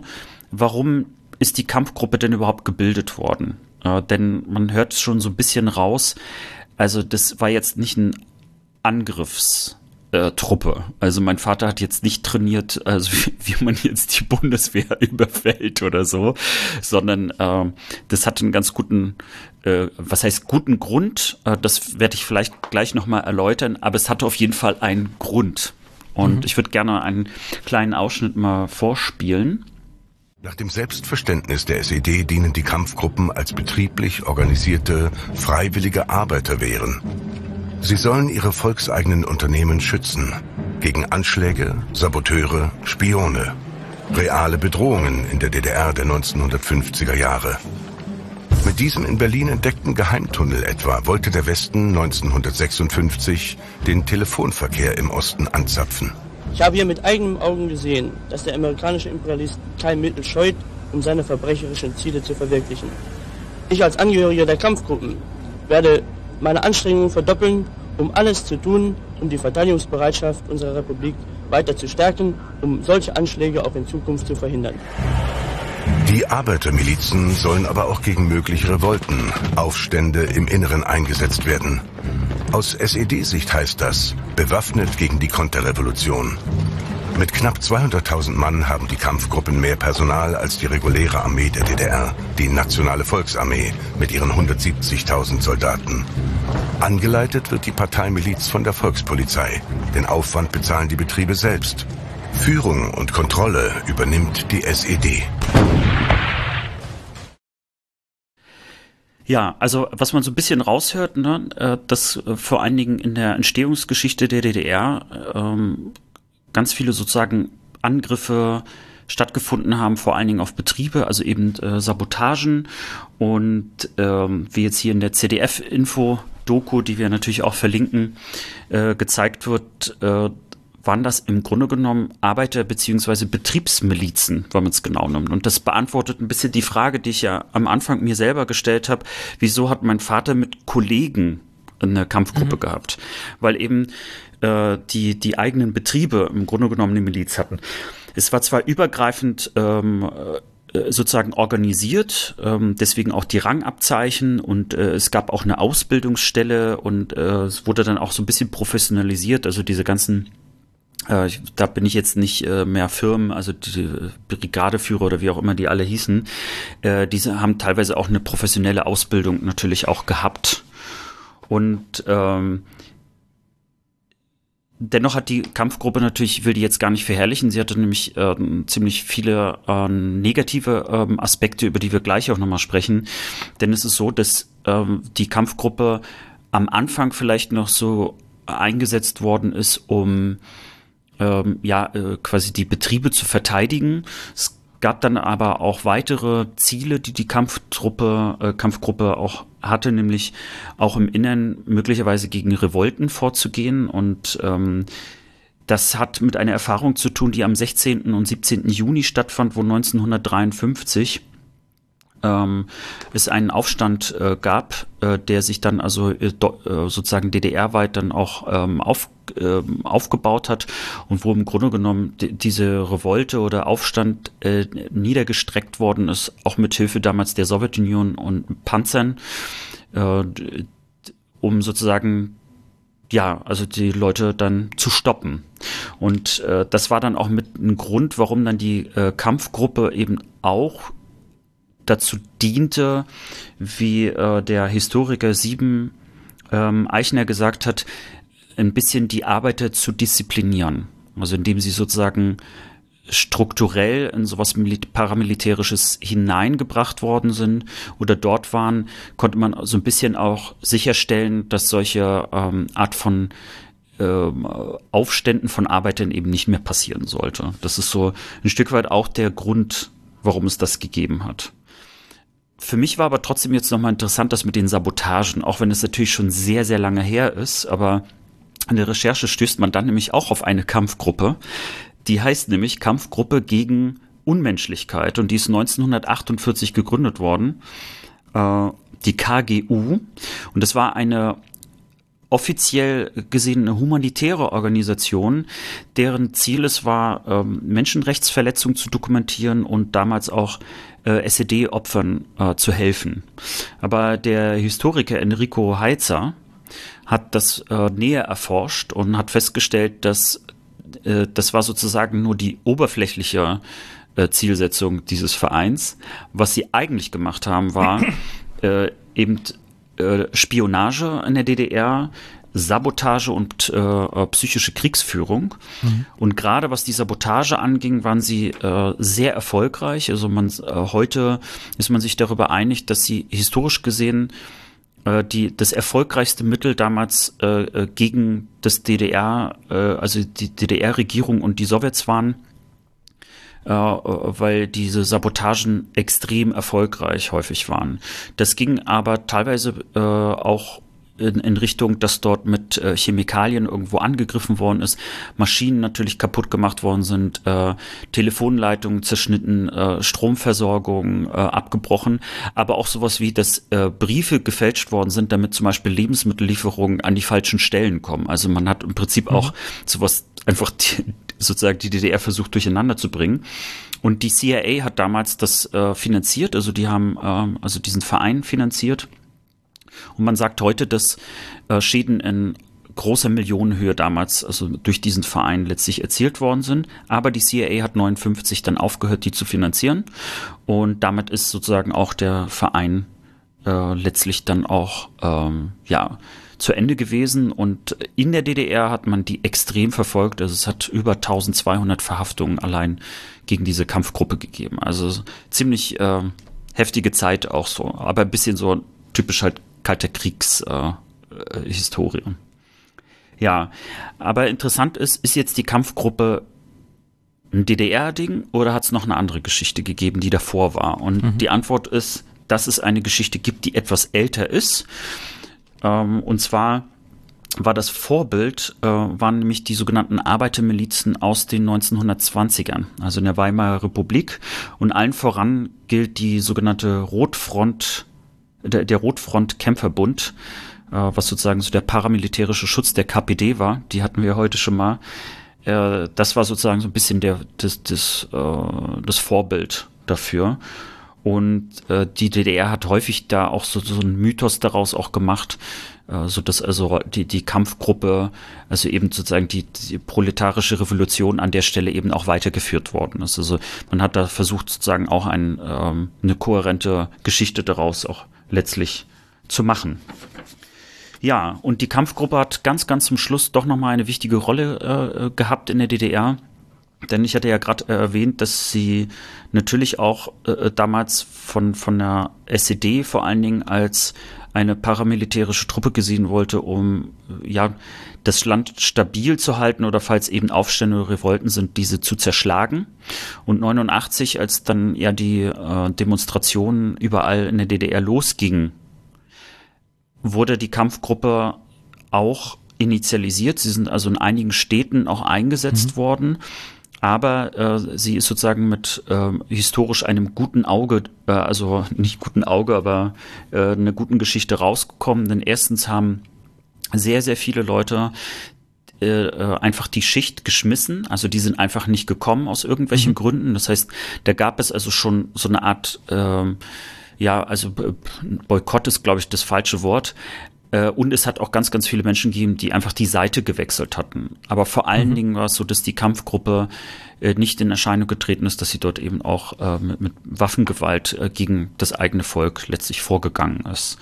Und das erklärt vielleicht auch ein bisschen, warum sie relativ schnell auch aufgelöst worden ist. Also noch bevor die deutsche Einheit kam, nämlich Mitte Dezember 89 ist sie aufgelöst worden und hatte dann im neuen Deutschland auch nur noch ein paar Zeilen wert äh, äh, sozusagen Nachrichtenwert, der da gekommen ist.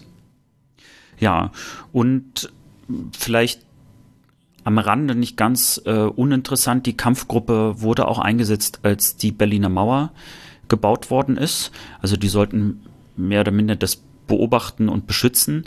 Aber auch da gab es schon die Tendenz, dass äh, viele Menschen nicht kamen oder äh, teilweise sogar äh, einfach geflohen sind noch zu diesem Zeitpunkt also da zeigte sich auch schon, dass die Kampfgruppe nicht vielleicht so erfolgreich war als Idee, ähm, wie sie vielleicht äh, bei einigen äh, in der SED-Führung auch gedacht worden ist. Ja, es gab dann natürlich viel Organisation und Auszeichnung, alles so, was man so an Bildern natürlich auch so kennt aus dieser Zeit.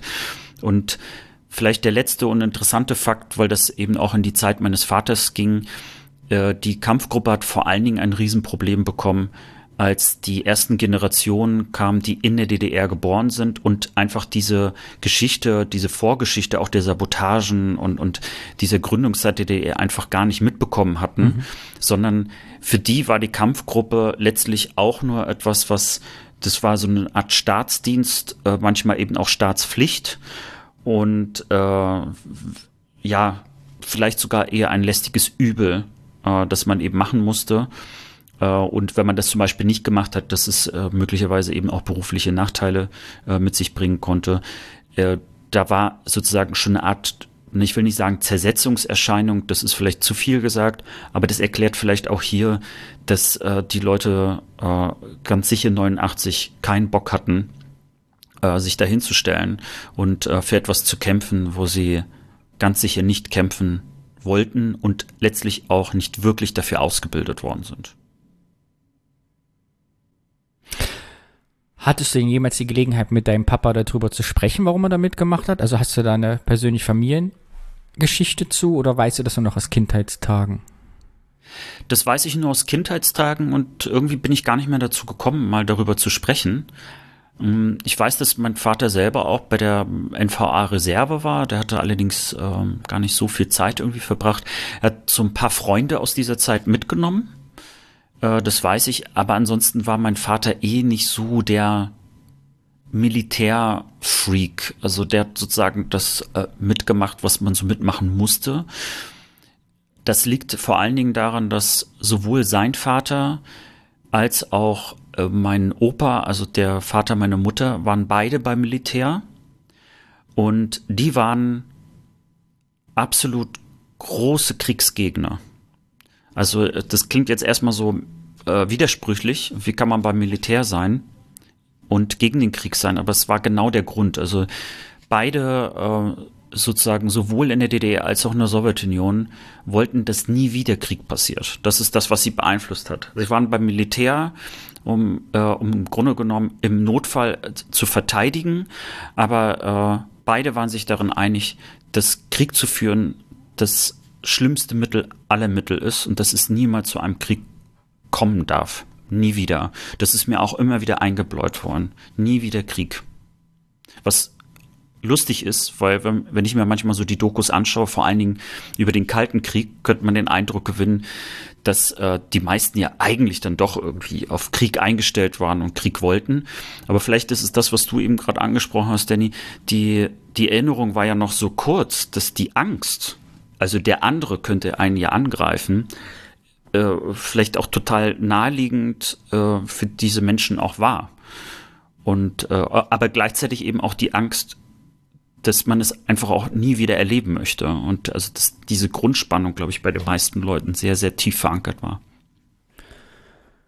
Ich bin ja hängen geblieben beim 17. Juni, weil jetzt, wenn man zu der Frage kommt, was bedeutet uns für heute, finde ich das wieder ein starkes Beispiel dafür, ja, das ich will nicht mal Kulturschock sagen, aber was da für Welten aufeinander geprallt sind. Also wenn die Kampfgruppen in der DDR, in der DDR äh, wird ja niemand gesagt haben, äh, wegen der Aufstände der Arbeiter am 17. Juni äh, 53 äh, seid ihr übrigens auch hier. Das wird ja kein Thema gewesen sein, sondern es ging ja immer um die, ne, um den eigentlichen Zweck. Und der 17. Juni war ja in der BRD, ich weiß nicht, ob du das weißt, ja bis 1990 Tag der deutschen Einheit und ein Feier- und Gedenktag wegen der Aufstände in Berlin. Oh, das wusste ich nicht. Und ist ja erst durch den 3. Oktober dann abgelöst worden. Und ich überlege gerade, wie das eigentlich jemand sein muss. Deshalb fragte ich gerade nach deinem Vater, wenn man immer quasi für sich gerechtfertigt hat, ich mache das aus Gründen irgendwie hier die Betriebe zu sichern und im sagen auf der anderen Seite Deutschlands wird dieser Tag gefeiert als Aufstand äh, erfolgreicher Arbeiteraufstand äh, gegen den Kommunismus und du quasi nach der Wende dann quasi das Einzige, was davon übrig bleibt, ist mit, ja, ihr wolltet Arbeiteraufstände verhindern und dass sich das Volk sich aufbegehrt. Das ist, glaube ich, nicht einfach in der, im Selbstbild, was man von sich hat oder hatte oder dem Gesellschaftsbild. Ich glaube, da war die Kampfgruppe vielleicht äh, nicht so vordergründig, mhm. aber. Ja, aber nur so als ein Faktor von vielen. Aber ich finde so ein Beispiel dafür, wie wie Weltbilder sich halt von einem Tag auf den anderen einfach ändern. Ja. Also das ist sogar ein sehr gutes Beispiel, weil das ja, äh, weil es noch so so krass entgegensteht, was du gerade beschreibst. Mhm. Und äh, ich glaube, dass es ganz, ganz vielen Menschen so ging. Ich hatte vielleicht noch so am Rande, äh, bei der Recherche kommt natürlich äh, auch die NVA vor. Und da gibt es dann irgendwie so eine Anekdote, wie jemand erzählt, äh, wie er auf einmal von einem Tag auf den anderen äh, Teil der Bundeswehr war. Also als NVA-Soldat am nächsten mhm. Tag Bundeswehrsoldat wurde. Und er erzählte, wie er irgendwie geweckt worden ist. Und dann stand auf einmal äh, jemand in Bundeswehruniform vor ihm und er hat sich so erschrocken, weil er kannte das nicht. Für ihn war es gerade so, als ob äh, der Feind in, in, in seinem mhm in seinem Zimmer gerade drinne wäre. so, weil das einfach so tief drinne war. Äh, und dann auf einmal gibt's da so dieses, diesen Clash, ja, also in jeglicher Hinsicht. Ja, und ich finde das Thema auch deshalb spannend, weil äh, ich, ich habe, habe ja meinen Groll auch mit Thüringen, mit dem Osten nach wie vor, warum ich da weg bin. Aber solche Geschichten versöhnen mich eben manchmal auch mit gerade älteren Generationen, weil ich meine, wir waren sieben, acht, neun, als die Wende war. Wir konnten mal sagen, wir sind als Kinder irgendwie da mit der Fibel, irgendwie sozialistisch mit einer Scheibe Brot, irgendwie indoktriniert worden, scheißegal. Mein Bruder war gerade 17, hat seine Ausbildung abbrechen müssen, weil es die Firma nicht mehr gab. Der hat auch gesagt, okay, dann mache ich jetzt was anderes, ein Jahr ABM oder was, eine neue Ausbildung so. Aber wenn du 40, 50 warst, hast du dein Leben halt in der DDR verbracht und dann kann ich eben auch verstehen und nachvollziehen, jetzt gerade auch nach unseren ganzen Geschichten, die wir uns gegenseitig erzählen, dass es für Menschen, die damals schon mitten im Leben standen und möglicherweise auch politische Funktionen hatten oder wir jetzt in einer Kampfgruppe waren oder was auch immer, für dies der Umstieg echt schwierig ist. Und wenn du dann auch noch, wie wir über die Frauen in der DDR schon gesprochen haben, bis heute auch noch die, die Rückschritte am eigenen Leib des, des Systems für dich merkst, dass das ja, also versöhnt mich so ein bisschen mit bestimmten Ansichten, Meinungen und Haltungen von Leuten von drüben. Weißt du, was ich meine? Ja. Auch und, wenn ich es nicht teilen, äh, nicht verstehen kann in vielen Teilen, aber ich, es hat alles seine Geschichte so. Äh, na, vor allen Dingen, ich habe mir selber die Frage auch gestellt, wenn ich jetzt also in meinen 30ern, 40 da in so einer Kampfgruppe gewesen wäre, stelle mir das gerade so vor in dem Konzern, in dem ich arbeite und dann haben wir einen Kampfgruppeneinsatz äh, alle drei Monate. Damit euch keine die Telefonleitung durchschneiden. also für mich wäre das ja äh, gar nichts gewesen. Ich habe ja auch deswegen Zivildienst gemacht, weil eben mit der einen Historie, dass äh, man mir so tief eingebläut hat, nie wieder Krieg, aber äh, gleichzeitig einfach auch so dieses, äh, so, ich weiß nicht, heute sagt man ja sehr, sehr oft immer toxische Männlichkeit, aber für mich ist eigentlich so Militär der Inbegriff einer toxischen Männlichkeit und ähm, Gehorsamkeit, äh, die, die ich nie gut fand und nie verstanden habe. Und dann habe ich mir natürlich die Frage gestellt, ja, aber hätte ich es denn jetzt besser gemacht? Also wäre ich dann vielleicht bei der GST gelandet oder Zivilverteidigung oder wäre ich dann doch bei der Kampfgruppe gewesen? Und ich hätte es wahrscheinlich, und das ist so ein bisschen das Fazit, ich hätte es, glaube ich, als gar nicht so unnormal empfunden, weil, äh, weil man ja um sich herum ähm, sind ja deine eigenen Kollegen, die machen mit dir halt diese Militärübungen. Weißt du so, und, und wenn du dann vorher noch die Wehrpflicht hattest, dann ist das einfach so, so eine Fortführung. Und ähm, ich glaube, in der Schweiz ist das ja auch noch so, dass du ja regelmäßig auch nochmal mhm. so äh, danach als Reservist irgendwie eingezogen wirst. Und da habe ich mich gefragt, ob, äh, also, äh, also ich mir selber habe ich mir die Frage gestellt, dass ich mich habe leiten lassen davon auch, dass es dort diesen ideologischen Grund unter anderem gab für mich klingt immer so Paramilitär immer so komisch. Mhm. Aber wenn man sich anschaut, was es an paramilitärischen Organisationen weltweit gibt, merkt man, äh, das gibt es in ganz, ganz vielen Ländern. Meistens sind Paramilitärs, wenn man das so will, etwas besser bewaffnete Polizisten. Mhm. So, äh, die aber eben militärisch trainiert werden. Und vielleicht ist der Bogen jetzt sehr, sehr groß, ne? Nee, eigentlich nicht. Der Bogen ist eigentlich ganz eng. Und zwar, finde ich die Frage, die wir uns heute stellen können, hätten wir da mitgemacht oder würden wir mitmachen? Wir kennen ja Veranstalter der DDR, du ja auch. Die Frage ist, heute würden wir das ja teambildende Maßnahme nennen, nicht mehr Paramilitär. Also war das wirklich so, dass die Leute keinen Bock hatten oder war das eigentlich mit der Firma, ja gut, wir machen zwei Stunden Handgranaten werfen, üben was, heben Schützengraben aus und danach besaufen wir uns? Also hatte das auch Event-Charakter, diese Übung? Das würde ich gerne wissen von jemandem. Vielleicht hört uns jemand zu, der da Erfahrung mit hat. Oder vielleicht können wir da mal zu recherchieren. Also, weißt du, wenn ich mir vorstelle, dass du halt sowas machst mit deinen Kolleginnen und Kollegen und bist mit deinem Team oder machst dir ein schönes Zeltwochenende irgendwo auf in Prero in der Datsche und säufst die eine halbe Nacht, kann das ja auch also vielleicht war es auch so eine Veranstaltung, weil ich kenne das von GST oder so und ich weiß, weiß teilweise, wie es bei der NVA dann, keine Ahnung. Da war es dann wohl sehr streng, wenn ich die Geschichte von meinem Bruder höre, aber ja, wie war das eigentlich, genau? Also wäre das so, könnte ich mir vorstellen, dass ich da auch mitgemacht hätte, weil es halt jeder dann gemacht hat irgendwie, ne? Und dann, ja, mach doch mit, wird ein schönes Wochenende, müssen halt drei Stunden Spaten auf, ausklappen und Waffen zusammenbauen, keine Ahnung. Ich muss wirklich gerade lachen, weil also das Fazit, das ist ja eigentlich eine teambildende Maßnahme. Also es ist ja kein Fazit, das geführt hast, aber es ist äh, so lustig, weil äh, weil es ja wirklich so Teambuildings gibt, die, ich will jetzt nicht sagen, äh, gleich in eine militärische Übung münden, aber dass man dort irgendwie gemeinsam so Orientierungslauf äh, im Wald macht und äh, irgendwie gemeinsam im Zeltlager abends ist. Äh, also ich sage jetzt mal so, ich, ich glaube, deine Vermutung ist gar nicht mal so abwegig, weil natürlich geht es ja auch darum, also das Truppen müssen sich ja auch gegenseitig vertrauen können und äh, dass man dort auch sich ein bisschen auch anders kennenlernt. Ich habe mich aber, ich habe mir noch eine andere Frage gestellt, die vielleicht ist es auch ein anderes Thema, aber ich wollte mal vielleicht so gedanklich das mit dir teilen, aber auch natürlich mit allen anderen, die uns zuhören.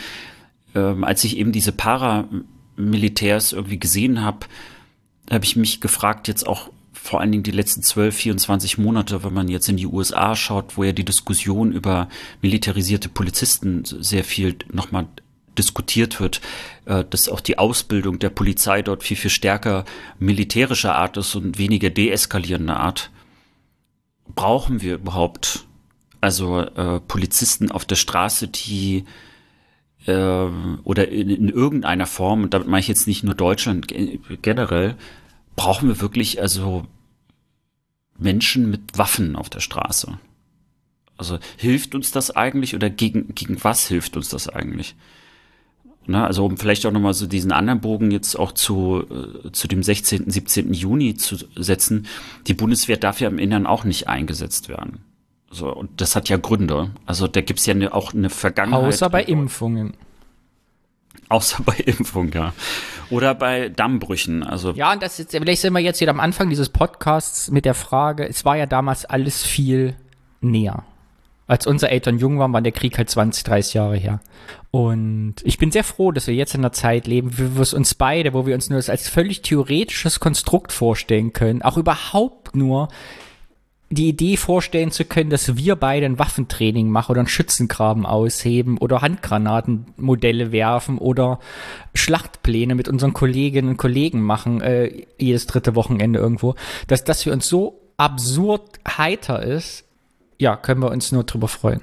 Jetzt muss ich sagen, so absurd heiter ist es vielleicht gar nicht, denn äh, obwohl ich ein Militärgegner und Kriegsgegner bin, durch und durch, habe ich aber äh, Waffen immer ganz cool gefunden, aber eher so als, weißt du, so sportlichen Charakter. Mhm.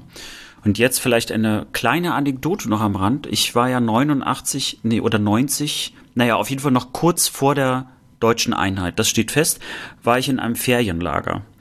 Und dort gab es Schießwettbewerbe, allerdings mhm. mit so Lichtgewehren. Also nicht Luft-Lichtgewehre. Also man hat nicht wirklich geschossen, sondern war, weiß ich nicht, Infrarot oder keine Ahnung. Und äh, ich habe in diesem Ferienlager auch noch diesen Schießwettbewerb gewonnen. und jetzt wird mir aber gerade erstmal so klar, äh, auch wenn dort die DDR äh, sozusagen kurz vorm Zusammenbrechen war, äh, also im Prinzip ja schon die, die Einheit äh, anklopfte, äh, war das natürlich eine, also auch eine vormilitärische Spielsache. Also es mhm. war im Ferienlager und man hat im Prinzip uns äh, Waffen eigentlich damit ja näher gelegt. Also, dass wir keine Berührungsängste damit hatten und dass man gut treffen kann und so. Ja. Und ich war da auch sehr stolz drauf, weil ähm, mein Opa hatte mir früh, also den äh, sozusagen das Luftgewehrschießen beigebracht. Meine Mutter hatte einen Waffenschein. das sind dann so die anderen Seiten äh, der Militärhintergründe. Ich habe eine ganz traumatische Kindheitserinnerung, wenn nicht meine traumatischste, die mit Luftgewehrschießen zu tun hat und mich als Kindergartenkind. Diese Geschichte werde ich aber erst erzählen, wenn wir in der nächsten Ausgabe drei Audiokommentare bekommen. Dann erzähle ich meine schöne Geschichte. Ganz am Anfang. Solltet ihr also einen Audiokommentar aufnehmen wollen, sagt dazu, wir wollen die Luftgewehrgeschichte hören und dann werde ich sie erzählen drei Audiokommentare und mindestens eine Rezension bei Apple Podcasts. Ja, ja, sonst bin ich dann wieder traurig. Ja, das wollen wir auch nicht. Bitte schickt Rezension. Der Alex ruft mich jeden Abend an, wenn keine gekommen ist und dann muss ich ihm nur fünf Sterne schicken. Da muss er mich trösten. Ja,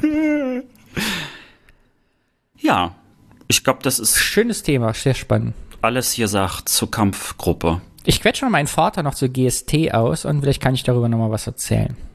Ja, das ist ja fast ein eigenes Thema dann wieder. Alex ist spektakulär. Ich bin der glücklichste Mensch der Welt heute. Denn wir haben ja unsere dritte Rubrik, den Bierort, umbenannt in Heimatkunde.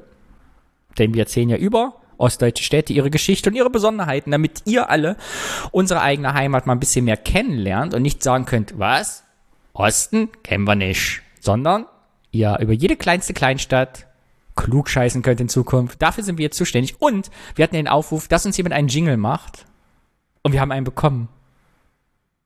Ja, und er ist stilistisch so perfekt, er ist sehr roh, er ist mit Klavier, er ist so schön einfach, genau wie unser, also es klingt auch wie mit der Nase eingespielt und ich finde das grandios. Vielen Dank. Man muss auch fairerweise sagen, äh, es ist ja schon sozusagen die zweite Person, die uns einen Jingle schickt. Also es ist total toll, dass es sowas gibt und dass sich Menschen äh, in ganz unterschiedlichen Ausdrucksformen sich bei uns melden. Wer hat uns einen Jingle geschickt? Darf ich den Namen sagen? Den Vornamen? Äh, ja, jetzt muss ich erstmal eine ganz große Entschuldigung an alle, die bei uns eine E-Mail geschrieben haben. Da hat sich ein technischer Fehler eingeschlichen. Der Fehlerteufel. Ja, oder beziehungsweise meine eigene Unfähigkeit, an dieser Website zu basteln. Denn alle, die über unser Mailformular geschrieben haben, ist es so, dass eure Absender-E-Mail nicht ankam.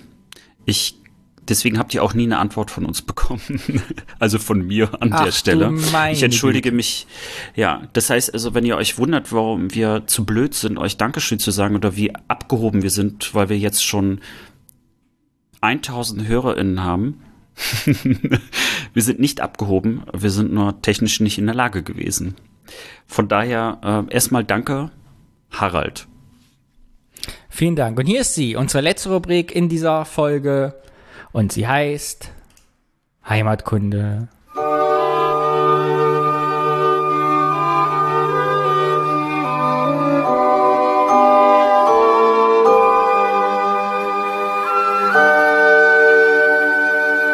Das ist die Rubrik Heimatkunde. Wir erzählen uns gegenseitig was über Orte im Osten, damit ihr den Osten neu kennenlernt und später zu jeder einzelnen kleinen, kleinen Stadt klugscheißen könnt und egal, wer euch was dazu fragt, ihr zu allen 5000 Städten, die es da gibt, Antwort parat habt. Und Alex, du bist sicher gespannt, um welche Stadt es heute geht, denn ich habe ein Bier und eine Stadt mitgebracht. Ich bin sehr gespannt, aber du hast es heute schon in der Folge angedeutet. du hast es fast verraten. Zur Abwechslung haben wir heute mal eine Stadt, in der ich selber öfter bin, weil meine Schwiegerfamilie da wohnt. Das heißt, ich kann dir da mal eine Stadtführung geben. Und zwar geht es um Bernau. Bernau aus Berlin. Und du weißt schon, warum es was Besonderes ist, denn es ist auch im Landkreis Barnim und den hatten wir letztens schon mit der Schiffshebebrücke. Du hast ein Bier von der Schiffshebebrücke mitgebracht und ich habe ein Bier aus Bernau mitgebracht. Aber bevor du es aufmachen darfst und Oha. trinken darfst, habe ich ganz viel dazu erzählen. Aber ganz kurz erst zu Bernau. Hard Facts, wie Niklas sagen würde, Hot Facts, 40.000 Einwohner, Postleitzahl ist 16321. Sehr schöne Postleitzahl. 16321. Ganz toll. Ich liebe sie. Äh, der Bürgermeister ist von den Linken. Und äh, Bernau, tatsächlich, die ältesten germanischen Spuren sind schon 7000 vor Christus dort gewesen. Also echt eine sehr, sehr alte Siedlung. 7000 vor Christus? Ja. Ich wusste nicht mal, dass diese Zahl existiert in der Geschichte. ist das, das ist älter als die Pyramiden, Bernau. Zu kindisch, ne? Ja. Glaube ich. Also ich kenne mich ja in Geschichte nicht aus, aber ich habe noch nie 7000 gehört. Man hört immer so 2000 vielleicht noch. Und dann irgendwann so, wow, ist das lange her. Die ganze Geschichte zu Bernau kann man sich äh, online ja bei Wikipedia durchlesen, deswegen will ich das alles gar nicht erzählen. Aber es gibt äh, zwei Besonderheiten, finde ich, an Bernau. Das ist einmal, äh, dass Bernau eine der wenigen Städte ist, die fast eine durchgehende Stadtmauer noch hat. Die Originalstadtmauer aus dem Mittelalter ist dann auch da. Die kann man auch komplett im Kreis abgehen. Und zweitens, dass es so ein ganz typisches Beispiel für DDR-Städte der 80er ist. Denn Bernau hatte auch, ähnlich wie mein Ort, wo ich herkomme, aus dem Kyffhäuserkreis auch, eine ganz alte Altstadt aus Mittelalter, so eine mittelalterliche Zentralstadt innerhalb dieser Stadtmauer. Und die wurde im Rahmen eines Wohnungsbauprogramms in den 80ern abgerissen, weil es zu teuer war für die DDR und zu umständlich, das zu restaurieren. Und deshalb hast du bis heute in Bernau, und das ist ganz, also ganz bemerkenswert, also so drei, vierstöckige Plattenbauten in diesem alten Stadtkern drin. Und so verschmelzen da quasi Jahrtausende oder über Jahrhunderte alte Kultur mit ganz moderner Bauweise der 80er Jahre. Und das ist ein sehr skurriles Bild. Also, was, aber auf jeden Fall was für Architekturfreaks. Auf jeden Fall. Und vor allem, weil du eben auch teilweise, ich weiß nicht, wie es kommt, ob die damals nicht enteignet worden sind oder ob die Baumaß, äh, ob die Bausubstanz noch gut war. Du hast halt zwischen diesen Plattenbauten immer mal wieder alte historische Bauwerke stehen. Ne? Bernau hatte früher drei Stadttore, heute gibt es noch eins, das Steintor. Da war ich letztens auch vor vier Wochen noch und habe, na kurz nachdem das Museum wieder aufgemacht, das Bernauer Stadtmuseum begutachtet. Äh, da gibt es einen alten Hungerturm, da kann man raufklettern und eine alte, ja, alles, was die Stadt so ausgebuddelt hat, haben die da hingestellt. Etwas wahllos, aber ganz nett. Bernau macht Kettwurst, habe ich schon erzählt, auf dem Wochenmarkt. Jeden äh, Dienstag ist Wochenmarkt, kann man Kettwurst essen. Und gutes Softeis. Es gibt zwei Stellen, wo man sehr gutes Softeis essen kann. Äh, kann ich nur empfehlen. Das ist meine Stadtführung. Und ich will gar nicht jetzt äh, so viel zu Bernau erzählen, aber für eine Sache ist Bernau sehr bekannt und das ist die Bierkultur. Und deshalb ist der wow. rote Faden, an dem ich es jetzt hänge, die Geschichte des Bieres in Bernau. Und zwar gibt es im Brandenburg-Lexikon, historisches Lexikon Brandenburgs, wie es sich offiziell nennt, hat Felix Koschmieder einen langen Artikel zu geschrieben, seitenlang über Bernauer Bierkultur. Und aus diesem Artikel möchte ich so ein paar Fakten herausarbeiten, die dir das Ganze näher bringen. Und ich beginne damit, dass Bernau schon im 15. bis 16. Jahrhundert sehr berühmt für sein Bier war, dass es sogar bis nach Hamburg und an die Nordsee verkauft worden ist. Und Heinrich Knaust hat 1575 eine Abhandlung über die Kunst des Bierbrauens in Bernau verfasst. Und weil es ja gewünscht war, unter anderem, dass ich äh, in alten historischen Dialekten mit verzerrter Stimme spreche. es war ein Wunsch auf Twitter. Da stand, ich soll das öfter machen. Werde ich jetzt den original mittelhochdeutschen Text, so gut es geht, vorlesen. Dies Bier hat einen großen Namen in der Mark zu Brandenburg und fast in ganz Sachsen. Also, dass es auch nu die Hamburger Herren auf ihr Einbecksche Haus in Hamburg zur Ergetzung des Kaufmanns und anderer fremden Herren und guten Leute ganz löblich mit großen Kosten zusammenschaffen, bestellen und einbringen lassen, wie man es des berichtet hat. Man hält viel davon, sonderlicher Tugend halbe. Was auch immer das bedeutet. Ich muss sagen, ich bin, ich bin so fasziniert äh, von deiner Rede gewesen, dass ich äh, vollkommen wenig mitbekommen habe, was der Inhalt war. Aber es war toll. Geschichte Herrlich. Bernauer Bier. Also man hat früh Mittelalter, wie das so war, es sind keine Rezepte überliefert. Es Kopfen war damals natürlich üblich. Es wurde mit Gargel, aber auch mit anderen äh, Kräutern äh, gebittert. Das Bier es ist sehr wenig überliefert, weil damals Mittelalter aber üblich, wenn ich da geschichtlich auf dem Laufenden bin, sowieso wenig Profanes verschriftlicht worden ist. Ne? Also wenn man da irgendwie kein, kein Adliger war, gibt es halt keinen schriftlichen Auf- oder äh, klösterlich unterwegs, da gibt es keinen schriftlichen Aufzeichnungen. Deshalb ist so die Bierkultur in Brandenburg und Bernau so 50, 60 und eigentlich relativ unklar. Relativ sicher ist man, dass es äh, Braunbier war, was da gebraut. Das ist ja Zeit üblich. Damals war ja Pilz und helles Bier noch nicht bekannt. Also der, die Gerste wurde da sehr lange gedarrt, also getrocknet unter höherer Hitze und was dazu führte, dass eben das Malz relativ dunkel wurde. Relativ braun. Deshalb spricht man von Braunbier. Man hat dadurch eine sehr herbe, betonte Malzigkeit wohl gehabt. Äh, Historiker sind sich relativ sicher, dass es zwei Sorten von Bier gab, die in Bernau gebraut worden sind. Einmal dieses Bier, was man vor Ort verzehrt hat, wahrscheinlich ein obergäriges, was man ganzjährig brauen konnte obergäriges Bier und eben dieses untergärige, was nur in den Wintermonaten gebraut wurde und dann gelagert wurde und dann eben über die Stadtgrenzen hinaus Bernau berühmt gemacht hat. Stark gehopft, relativ hoher Alkoholgehalt, was dem die Haltbarkeit gefördert hat. Und das konnte man gut verkaufen. Und da lief es bei Bernau auch sehr lange, sehr, sehr gut. Es gibt viele Gedichte, es gibt sogar Legenden. Ich lese dir gleich noch eine Bierlegende aus Bernau vor.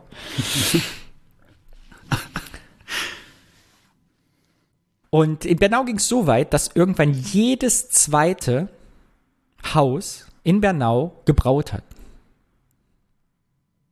Kannst du dir das vorstellen? Ich wundere, nee, weißt du, was mich wundert, warum sie sich nicht umbenannt hatten in Biernau?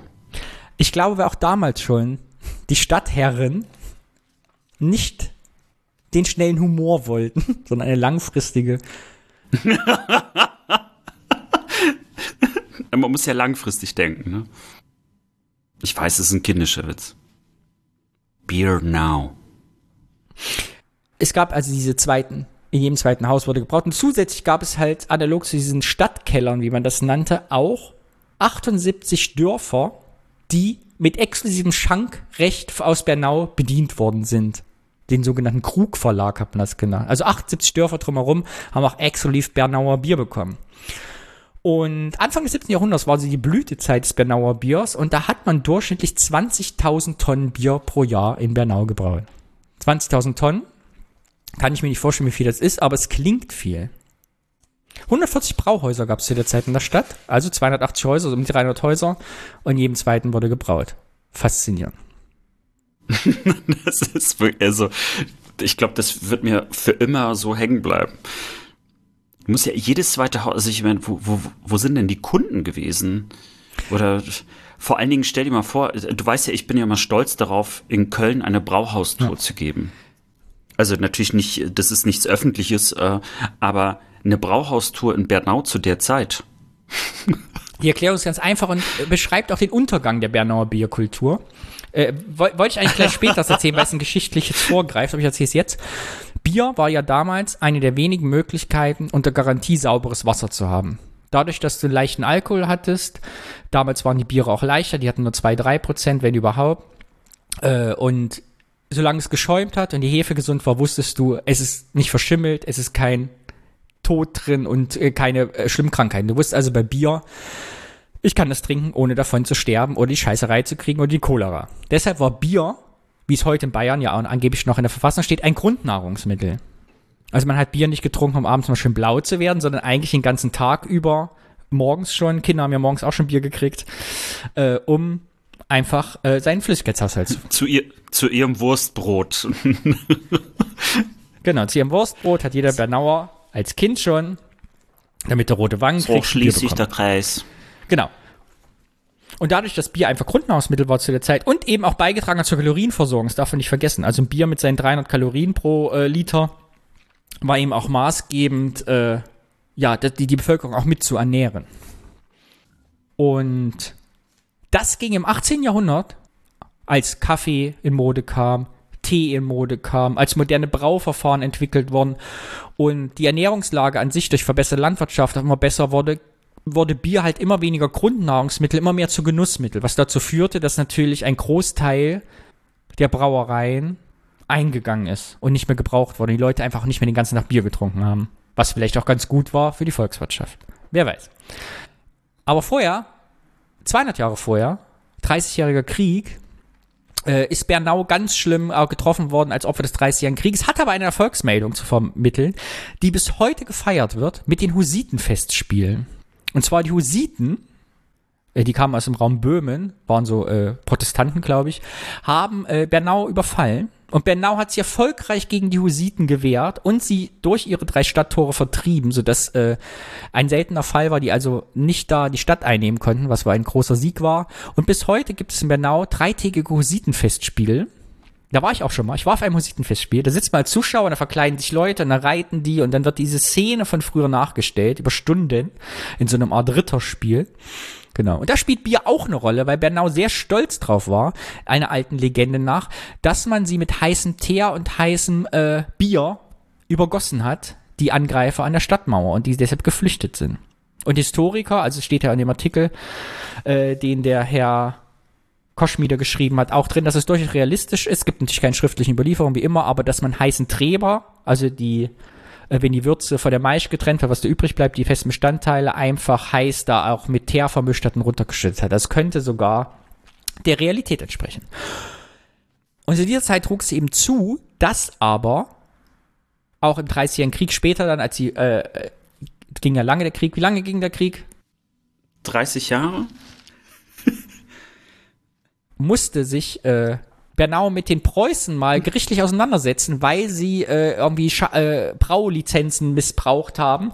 Und da kam heraus, äh, historisch aufgearbeitet, dass äh, im Dreißigjährigen Krieg Bernau alle Sudpfannen gestohlen worden sind, bis auf eine, die ein Brauer verbuddelt hat, als die Schweden kamen und die er versteckt hat. Und Bernau musste danach quasi auf den Dörfern brauen, konnte nicht mehr in der Stadt brauen, hat dann irgendwie äh, rechtlich was falsch gemacht und hatte zum Schluss dann nur noch diese eine einzelne Braupfanne übrig, die diese eine Brauer halt verbuddelt hat. Und bis die halt nicht mehr ging, dann war die kaputt. Und dann setzte eben auch später 1800 dieses äh, Bier als Genussmittel ein, nicht mehr als Nahrungsmittel. Und es ging bergab mit Bernau und der Braukunst. Die Geschichte sagt, steht in diesem Artikel, dass im Jahr 1818 die letzten drei Braupfannen aus Bernau versteigert wurden. Weißt du, was eine Braupfanne ist? Ich habe es gerade überlegt, ich, ich muss ehrlicherweise sagen, du kennst ja diese Ferry Ultra Genau so sieht das aus. Werbung noch, Villa Bajo. Ja. Ach, es ist wirklich so. Villa Riva, Ja. Villa Bajo. Und ich dachte jetzt, das ist halt so eine Pfanne. Ja, früher hat man im Dekoktionsverfahren gebraut, so heißt das. Das heißt, du musst ja, du willst deine Maische auf eine bestimmte Temperatur halten, eine bestimmte Zeit. Jetzt hatte man ja früher kein Thermometer und hat das das über Volumen gemacht. Das heißt, du hast einen Teil deiner Maische genommen, hast sie in so einer Sudpfanne richtig aufgekocht und zurück in den Bottich gegeben. Und wenn du wusstest, wie viel du nimmst von jedem, wusstest du am Ende, wie viel Grad ungefähr rauskommen. Also was ich, wenn du zum Beispiel 70 Grad haben wolltest und hattest halt in der Sudpfanne 10% auf 100 Grad und dann wieder rein, da wusstest du, dass das Mischverhältnis auch mal 70 Grad ergibt. Genau. Und diese Sudpfannen wurden halt gebraucht, um äh, die Würze zu, äh, die Maische zu kochen. Ja. Und die letzten drei wurden 1818 versteigert und damit gab es keine Brauerei in Brandenburg mehr.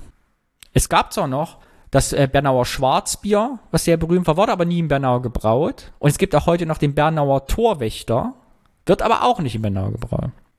Das heißt also, Bern, das heißt also, Bernau war schon also so ein Markenname, dass andere ihn praktisch verwendet hatten, um Bernauer äh, Bier war mal ein Qualitätsprodukt. Also es gab in Berlin, Mhm. bis Berlin-Neukölln hat man das verkauft und Bernauer Bier oder Bier nach Bernauer Art war ein Qualitätsmerkmal. ja. Und Spannend. pass auf, ich erzähle dir jetzt einfach die, passt, das passt sehr gut. Ich erzähle dir jetzt einfach eine kleine Sagengeschichte, die ich freuen kann. Es geht um junge Männer.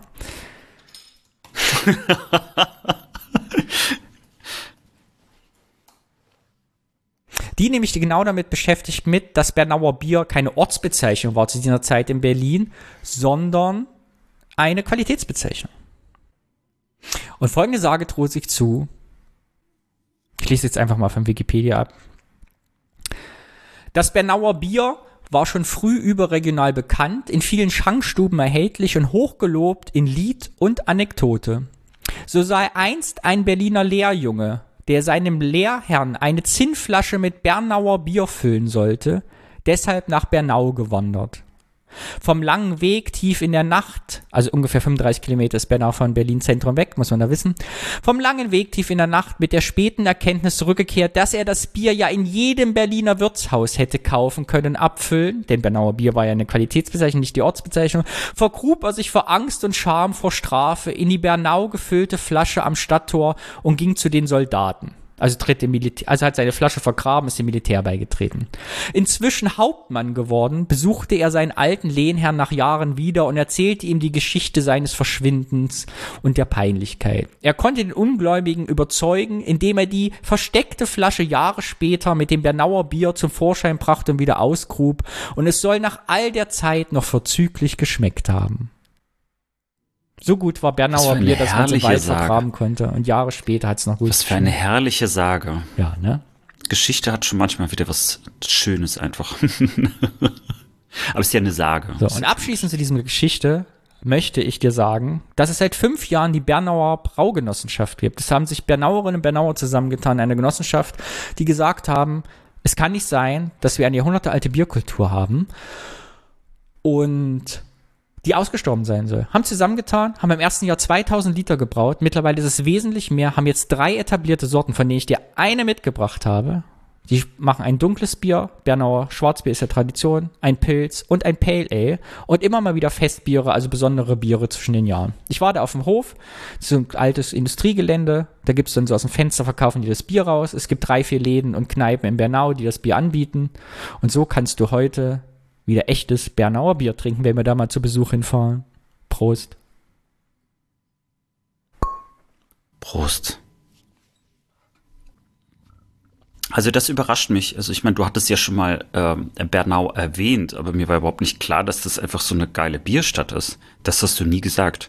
Hast du das verheimlicht, nur damit du es irgendwann mal im Podcast Genau. hier so für mich zelebrieren kannst? Die Geschichte könnte an dieser Stelle zu Ende sein. Aber da du ja rausgefunden hast, wie das mit der GEMA funktioniert, habe ich noch ein letztes Thema zu Bernau. Und zwar, immer wenn ich in Bernau bin und alle, die schon mal in der Region waren, kennen es, es gibt eine Kneipe und die heißt Zickenschulze. Immer wenn ich in Bernau bin, gehe ich in eine Zickenschulze und trinke da ein Bier. Und über Zickenschulze gibt es ein ganz berühmtes Lied, nachdem diese Kneipe benannt ist. Und dieses Lied spiele ich jetzt zum Ausklang dieses Podcasts einfach vor.